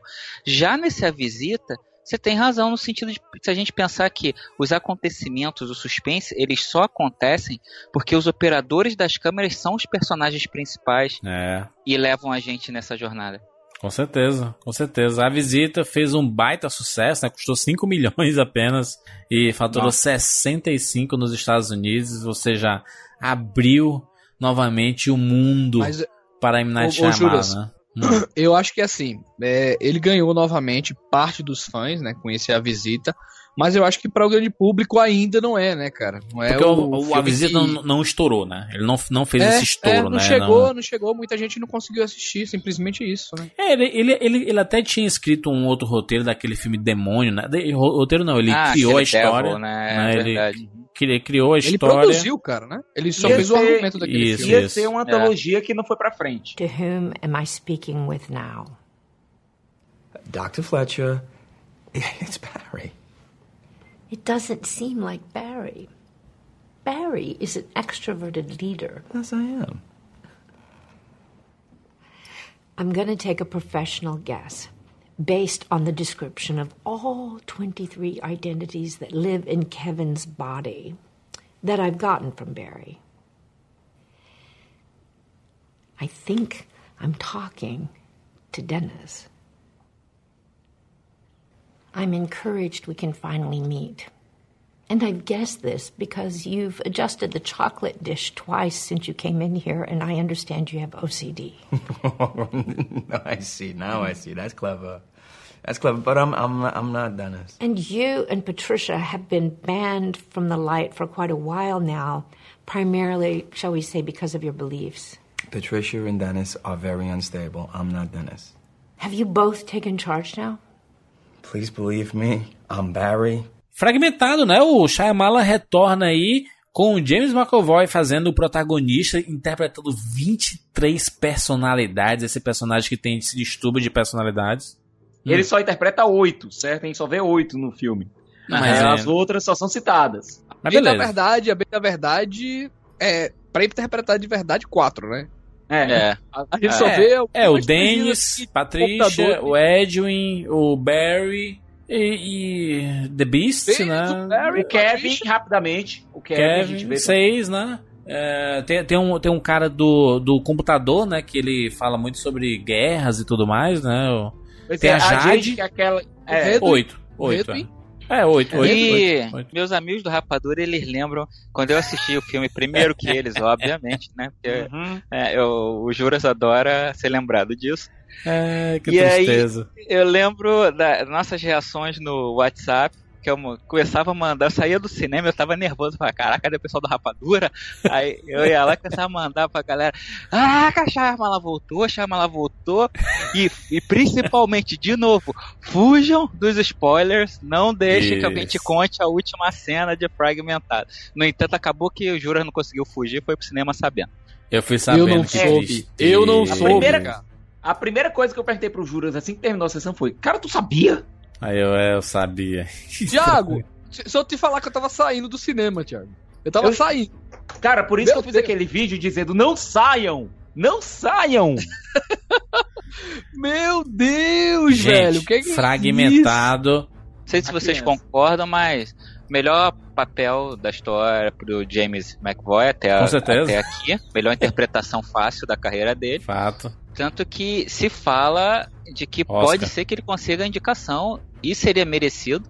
Pra caralho. Ah, Afinal, é, né, o filme. Não, não, não, porque o filme estreou em 2016. O filme- A Ah, indicação ter é, que agora. Teria que ser, tristeza. exatamente. Hum, Exatamente. Uma pena. E aí. E outra, não é o melhor filme, porque eu acho que o melhor filme é Desejo de Reparação. Mas é o melhor filme da carreira do McAvoy como ator, né? Vamos falar Sim, assim. então, a Não, melhor outra interpretação dele. E o McAvoy ele teve sorte, entre aspas. Siqueira, Siqueira, Siqueira, peraí, Siqueira. Ele estreou oficialmente o, o, o, o wide release, né? Foi em janeiro de 2017, É, hein? porque eu É, mas esse ano. Estados Unidos. É, mas o, o Limited Release ele já conta. Tanto é que tem vários filmes que estreiam em Limited Release só pra poderem ser indicados ao Oscar. Mas limitado, ele estreou só em dois festivais. Não, não foi nem. A, a, a premiere do filme foi em- em- na França, em janeiro, sabe? Então. Mas tu, ele- tu acha que tem força, Juras? O, o eu acho, o McAvoy que ator, tá- o eu acho que não ator. aguenta até lá, não. É, acho que não ator. aguenta até lá, não, não. tem força, não tem força, tá doido. Macho, só fazer um clipezinho e mandar lá pra academia e ver a diferença. Pe- Pega aquele trechinho que ele interpreta seis personagens de uma vez na, numa cena sem cortes lá, e pronto. Já Caraca, tem uma competição. Pior que, pior que eu voltei, eu voltei desse filme, né, com a, com a Carol. Aí quando a gente chegou no corredor aqui do apartamento, aí ela tava abrindo a porta, ela foi e virou pra falar comigo alguma coisa. Aí eu olhei pro lado, eu joguei a cabeça pra trás, eu comecei a tremer e comecei a falar com outra voz. Meu, Deus, o que, que foi aquela reação? Eu queria ter filmado pra botar na rapadura no canal do YouTube. né? Ela, para com esses negócios, para com esse negócio de espírito, de. Isso atrai. Ai, caraca, atrai. meu irmão. Meu irmão, eu, eu acho fantástico porque o, o plot do, do Split, do, do Fragmentado, é, ele, ele até parece simples, né? Você vê essa. é, são três garotas que são raptadas, né, são sequestradas por esse personagem, né? Por esse pelo personagem interpretado pelo James McAvoy, e aí você passa a entender na, na, na relação depois delas terem sido sequestradas esse distúrbio de personalidade nele, dele, né? E aí ele do nada ele é o Dennis, que é o cara muito centralizado.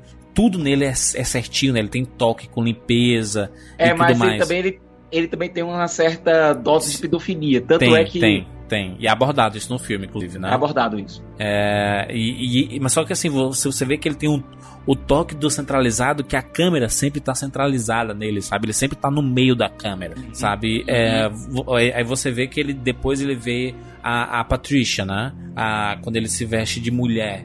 E aí a câmera tá de baixo pra cima pra mostrar que ela é a governanta, sabe? Ela é a, aquela personagem que que, que vai mandar em todo mundo, que controla todo É. mundo. E aí você vê o Edwin, né? O, o mo- molequinho, a câmera tá de cima pra baixo pra simular que é uma criança, né? Que é a gente E tá tem uma- olhando e vendo a criança É. ali. E juras, tem uma cena que ele anda agachado. Assim, É foda. como se tivesse a altura de uma criança. criança, mas criança. Cara, aquilo ali deve ter doído tanto nas costas do McAvoy.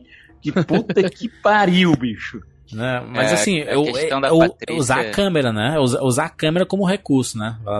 A questão da Patrícia que você tá falando, ela é uma mulher que tá frustrada porque ela tá presa no corpo de um homem. Isso é genial, né? Exatamente. É, putz. Não, e, e, e que também ela, assim como o Denis, não é. Não, é, é totalmente, são totalmente reprimidos, né? Todos os dois são Todos totalmente eles, é. reprimidos, né? É, principalmente a Patrícia O e Barry, né, porque cara? o Kevin, que é o principal personagem, né? Que é o Kevin, que eu acho que é o, é o, é o titular, entre aspas, né? Ele tenta reprimir com aquela psicóloga justamente o Denis e a Patrícia, né? O, Ele- o líder das personalidades era o Barry, que era o estilista gay. Aí aconteceu um golpe de estado que parece que foi o Hedwig que ajudou. E o Dennis e a Patrícia assumiram. O, o, o motivo pelo qual o Dennis e a Patrícia eram ostracizados era por conta da crença deles numa 24 personalidade. Eu- Seria a tal da besta. Eu nunca, eu nunca tinha pensado, Siqueira, no estudo de personalidade de uma forma mais abrangente, sabe? O M. Night ele abriu um pouco a minha cabeça relacionada a isso, porque a gente já viu no cinema isso, né, sendo abordado em filmes famosos, né, Clube da Luta, etc.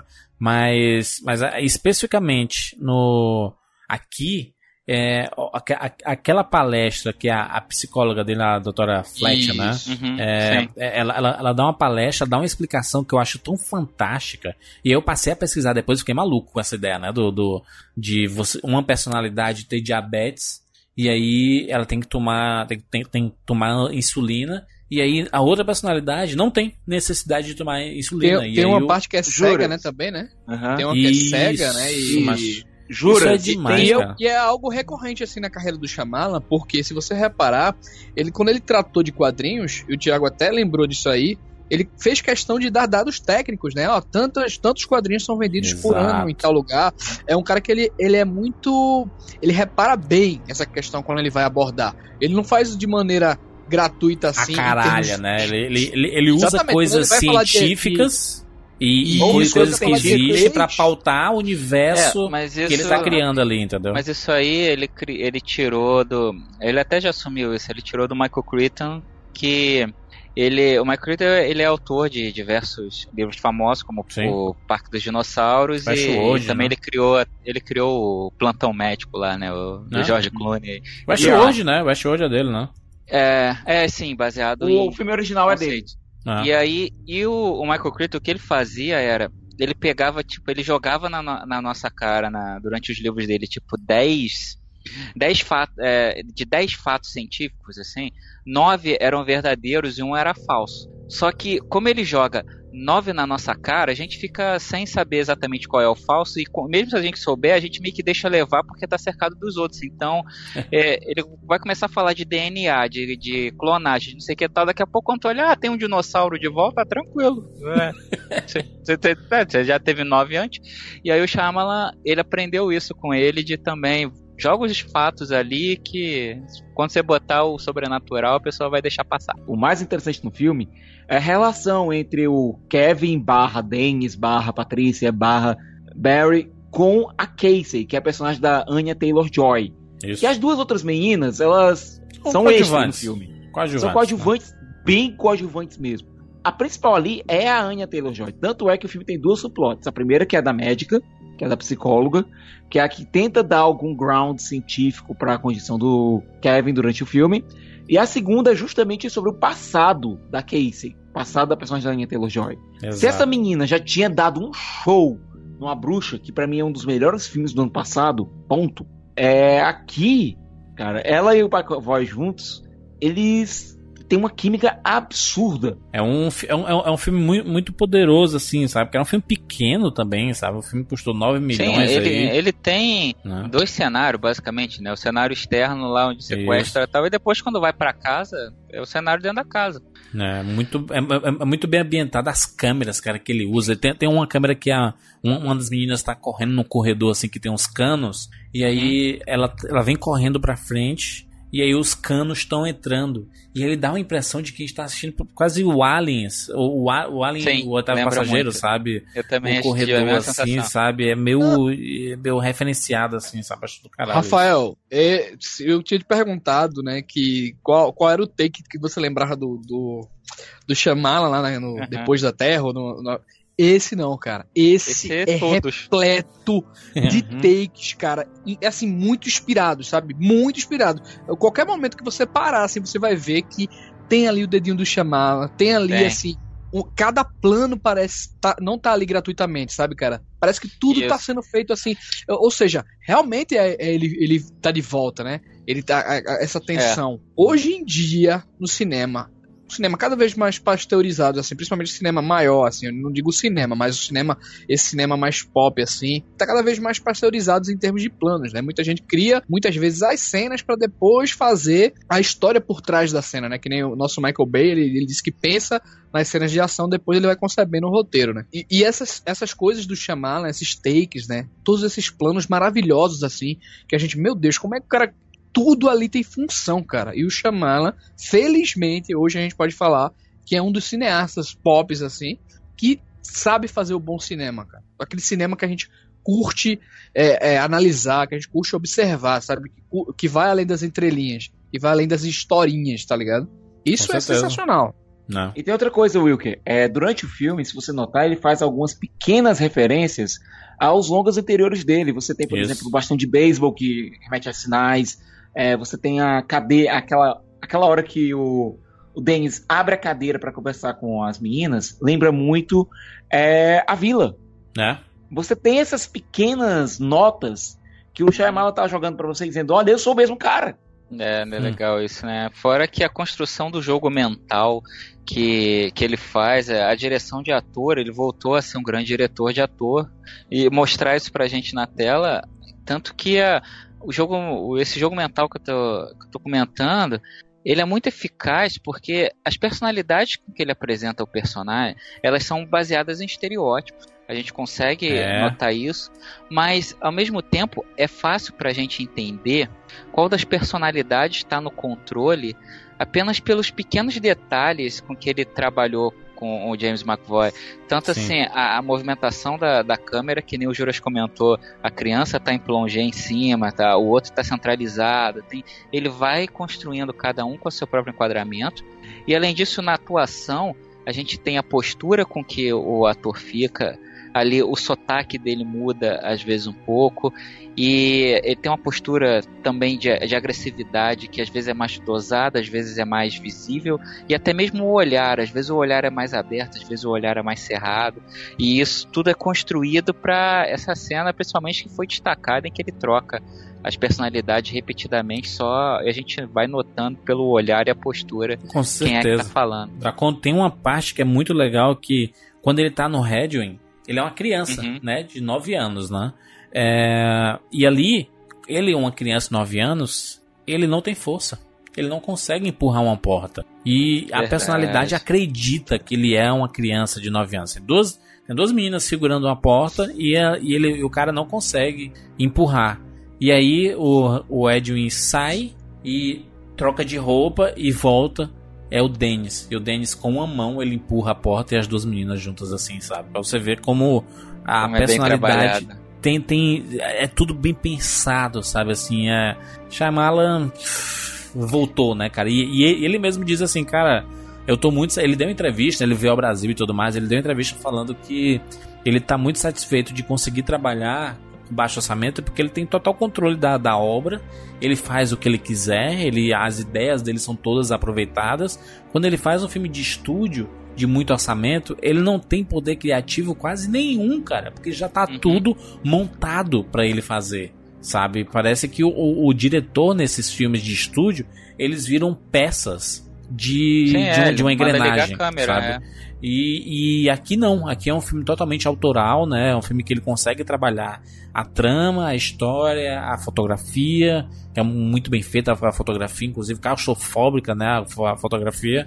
E aí você vê um ator sobressaindo, né? O James McAvoy aí, surpreendendo, na verdade, né? Porque o cara conseguiu fazer coisas absurdas ali, e às vezes a câmera, ela tá no rosto dele, aí ele tá uma personalidade, aí vai na, na- no espelho, tá outra personalidade, aí volta pra ele, tá outra personalidade. Meu irmão, demais, cara, demais. Inclusive ele alongando o pescoço, ele encurvando um pouco o pescoço, é, o maxilar ficando mais longo. Cara, ele tá absolutamente fantástico. cara. Ele conseguiu encarnar essas personalidades aí e, e deu vida ao negócio, porque é assustador, né? Tem uma hora que ele tá segurando umas grades, que ele começa a abrir a grade assim, ele tá com a cara assustadora que tu caralho mesmo, caralho, que coisa absurda, que coisa é, assustadora. Gente, falamos aqui sobre a carreira do M. Night Shyamalan, que com certeza vai trazer novos filmes. Ele tá nessa parada de fazer um filme por ano, né? Ele tá aí nessa pegada aí. Ele, então, baixo orçamento, vai vir um por ano aí. Ele tá feliz em fazer esse tipo de filme. Então, que venha mais, porque a criatividade dele parece ser infinita, sabe? É o cara que quer trazer histórias. E, e com certeza a gente vai estar preparado para receber essas histórias. Tomara que continue nessa pegada, né? Do retorno mesmo de vez, né? Do. Night, né? Deixe seu comentário aqui no cinemacomrapadura.com.br. Queremos saber a sua opinião sobre M. Night Shyamalan. O que você acha da carreira desse cara? Será na, na sua cabeça ele voltou de vez? Ou fragmentado? É super valorizado, como eu vi algumas pessoas falando nos comentários da internet aí. Pariu. Você acha super valorizado? é- É, deixa aí seu comentário aqui no cinemacorrapadora.com.br. Você pode seguir a gente nas nossas redes sociais aqui, que tem na postagem desse cast. Muito fácil encontrar, arroba Jurandir Filho, arroba Thiago Siqueira F, arroba é, Will e arroba Rafael Dracon, Rafael com PH e Dracon com dois Cs. É muito fácil seguir a gente no Twitter. Se você gostou desse podcast, recomende para seus amigos e, e, e siga a gente nas redes sociais que a gente vai adorar os, é, ver os comentários de vocês, tanto aqui no site quanto nas nossas redes sociais. Gente, só para avisar, vai subir musiquinha agora no final e aí tem spoilers de Fragmentado. Se você não assistiu Fragmentado, já en- encerra o programa. Acabou a musiquinha, encerra o programa ou encerra aqui logo agora, porque a gente vai comentar alguns spoilers pra gente não passar batida aqui, né? Pra não ficar. A gente tem coisa pra conversar no seu fragmentado que a gente ficou pisando em ovos ali e a gente não pôde falar. Beleza? É isso. Nos encontramos na próxima semana. Tchau.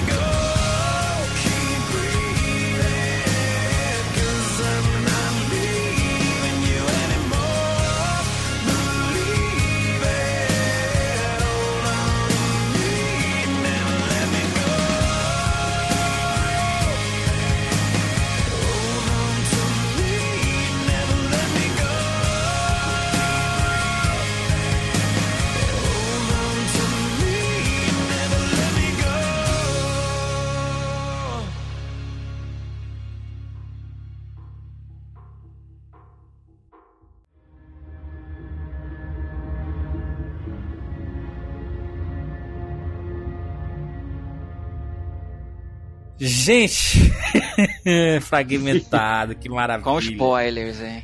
Corpo fechado Não, 2, agora tá gente. liberado, Não, com spoilers, não é a primeira vez que a gente viu o Kevin. Corpo Fechado 2, gente. É isso. Exatamente, o Kevin aparece no Corpo Fechado 1.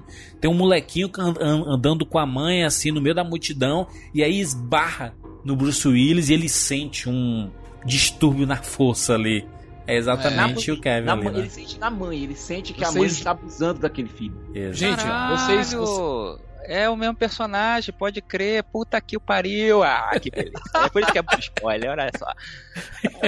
Se eu não disse, eu não Gente. tinha pegado, não. Se, porra, Muito bom. Siqueira Você- enciclopédia.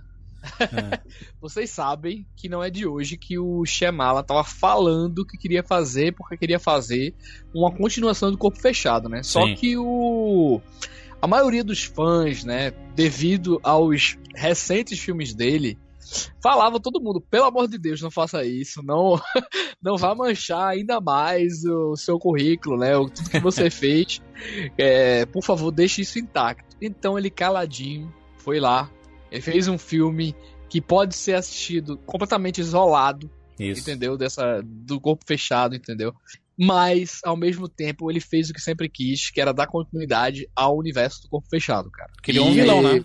Criou um vilão. Criou um né? vilão. Criou ele um deve. vilão. Ele deve ter gravado com o Bruce Willis com um contrato, estilo esses que eu tenho que assinar aqui quando eu assisto os filmes pra analisar antes. se você contar alguma coisa, ele, ele arranca a tua alma. Porque não vazou em lugar nenhum, nem que Não, o Bruce e- Willis eles se encontraram no, no, num Dracon, ba- num barranco ali. É. no. Dracon, primeiro, é, ele tirou essa última página do roteiro do roteiro de filmagem. Ele tirou, não. Segundo, ele teve que procurar o pessoal da Disney e pedir os direitos de volta do David Dunn. É, parece mercado literário. Vai lá. Porque como o personagem tinha sido feito para um filme da Disney, então ele teve que procurar a Disney e dizer, olha, eu quero usar o personagem de novo. A Disney, beleza, pode usar. Ou E- seja, ele teve que fazer também esse contrato com a Disney para poder utilizar E- o David Dunn de novo. Cara, E é de explodir a cabeça aquele final ali, Sim. né, cara? Quando aparece Puta, lá. Pelo amor de Deus, Ah, cara. é, que é- é tipo um cara que apareceu alguns anos atrás, aí a câmera vai andando. O traveling maravilhoso do Eminati, como um filme é bem traveling, né? Ele vai. a- a, Perfeito, câmera vai perfeito. descendo, descendo assim, aí, a- assim, aí ele fala, Mr. Glass, né? Ih, Ah, caralho. E é, E- é pra arrebentar. É. E olha, quando aparece o Bruce Willis com o- aquela roupa e aquele uniforme de trabalho dizendo assim, Dan, assim no peito, porra, meu irmão. Foda, Você não vai foda. loucura. Não, e não só, e não, não só isso, né? A, a gente acabou não, não, não falando lá no, an- anteriormente porque era spoiler, né? Mas a, a temática que é abordada aqui, a, a temática do abuso, né? Tanto da, da personagem da Anya Taylor, tanto, tanto do Kevin, que ele, ele coloca dois espectros do, do abuso, né? O abuso sexualmente falando, né? Do, do tio com, com a personagem da Anya Taylor e o, o abuso de agressão, de força, né? Que era o que a mãe fazia com o Kevin, né, cara? A personalidade. Olha que, que fantástico. Eu entendi da segunda vez que eu assisti, tá? Eu não. eu acho que eu não, não prestei tanta atenção e acabei não, não, não, não pensando nisso. Mas na segunda vez que eu assisti o, o Fragmentado, eu entendi mesmo que a personalidade do Dennis surgiu quando a mãe é, é, forçava ele a limpar as coisas E ele não. E isso assim, ó, tem que deixar tudo limpo. E se não ficar limpo, você vai apanhar, não sei o que. Ele acabou ficando tão paranoico com aquele trauma na cabeça que ele desenvolveu uma personalidade que tinha toque com limpeza, cara. Ele, ele começou a, a, a- a ter esse, esse toque com limpeza por causa desse trauma de infância, né? Do quanto ele foi a- a- abusado, né? De a- agredido pela, pela mãe na infância. Ela com o cabide na mão assim. É assustador, né? Ela, Kevin, como é? Kevin é, Ravencrumb, né? Tem um nome dele lá, que também é o nome dele. É, É, é, o eu Kevin lembro... Wendell Crumb. Kevin Wendell- Wendell Crumb. Tanto Wendell é que eu, Crumb. É, chamar o nome completo dele acaba fazendo com que o Kevin volte a, a- Irmão, ao controle do corpo dele é por um- algum tempo. Isso é um negócio meio é, paranormal, sabe? Esse negócio de chamar um nome não, o assim. filme, o filme ele se entrega, cara, ao sobrenatural, né? Sim, O claro. filme ele se entrega. Sim. Já, já, quando o cara escala aquela parede lá daquele man, daquela maneira e tal, ele pô, se entregou ao sobrenatural. É, se bem que Não, não vi- exatamente, não exatamente É. é. o sobrenatural. É um, Exatamente, é, o que a gente tava falando do corpo fechado, É, é, né? É uma ciência Tô- meio maluca. Não, é o que a gente tava falando fechado. Ele, ele desenvolveu é, novamente essa questão que o Júlio está falando do X-Men. Ele desenvolveu uma, uma- Mas Wilker, Como é que é? A genética dele desenvolveu aquela habilidade lá, entendeu? Wilker, eu vou, E é eu vou te dizer, que- eu vi, eu vi um, um Instagram do Jason Momoa que ele escala uma parede daquele jeito, mano. O mas exorcista, uma boa é a besta, né? É, ele pratica esse, esse esporte aí que eu não sei qual o nome, que ele fica escalando é, as mas, coisas é, mas eu tenho certeza que se o Jason Momoa receber um tiro de escopeta a queima-roupa, ele morre. Sim, claro, E- claro, sim. Mas é, o, o legal dessa, dessa cena, dessa revelação, é que ela provoca um efeito dominó dentro do cinema das pessoas que entenderam para as que não entenderam. Então. Ah, é. ela vai Ah, crescendo, porque você vê a reação dos que entenderam. Então, por exemplo, eu lembro que eu assisti esse filme. É, tava eu, tava, tava a Carol, tava a Tayla Ayala também, a atriz, né? Hum. E a Tayla, ela é viciada em filmes de terror pesadão mesmo. E aí eu lembro quando, porra, quando aparece o cara fala Mr. Glass, aparece que a gente entende. Eu lembro que eu no cinema, eu, puta que eu pariu, puta que eu pariu, puta que pariu. Aí a Carol virou pra mim, né, virava, peraí, mas, é, mas, mas quem é, quem é esse? Aí quando eu falei, porra, corpo fechado, caralho, o cara. Aí quando ela entendeu, ela, puta que pariu, olha aí. Aí a Tayla virou, que, que, quem é, quem é? Aí vai elejando o efeito dominó. E isso É acontece com outras pessoas dentro da sala também. O nerd reconhece logo. E aí as outras vão entendendo a empolgação e ficando. Puta que pariu. Na minha Agora, tem sala, uma coisa o- teve um cara que aplaudiu, assim, é- essa cena, e sozinho, sabe assim? eu, eu, eu, eu fiquei surpreso, porque, enfim, é- é- na segunda vez que eu assisti, já- não era surpresa, né? Porque eu assisti junto com o Siqueira na, na a cabine de primeira imprensa. já não era, né? É, Aham. é, mas, mas o jeito. Mas é engraçado que o spoiler ele é muito. É muito supervalorizado também, sabe? Porque às vezes você sabe a parada e mesmo assim você continua sendo impactado pelo negócio, sabe? E é, e é realmente su- surpreendente a reação das pessoas, porque você vê aí o M. Night Shyamalan criando o seu universo, né? Ele teve o seu corpo fechado 2, né? Shyamalan Verse. É, Não, E- agora, se a Fala. gente for colocar em matéria de quadrinhos, por exemplo, essa é uma graphic novel de vilão. É uma, é uma spin-off de uma HQ principal, que aqui tá desenvolvendo o vilão. E é engraçado que se você for ver aquela cena do presente do, do Mr. Glass, quando ela é criança e recebe aqueles quadrinhos de presente da mãe, é, o herói lá tá enfrentando justamente um vilão com poderes de animais. nossa. Sabe? que pariu, é foda. O Shyamalan, ele deu uma...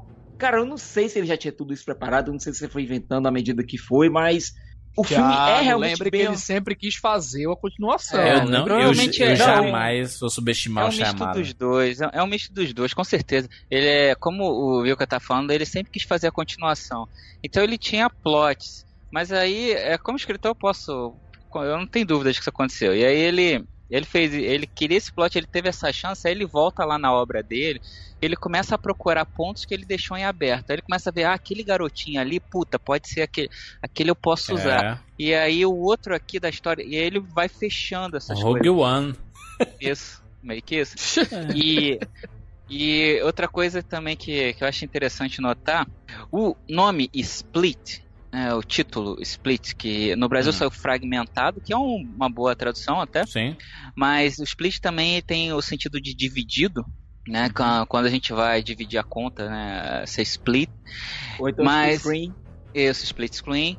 Ou então também assim, existe uma gíria, se você ver e fala tipo, ah, let's split. Você pode querer dizer vamos vazar, entendeu? De vambora.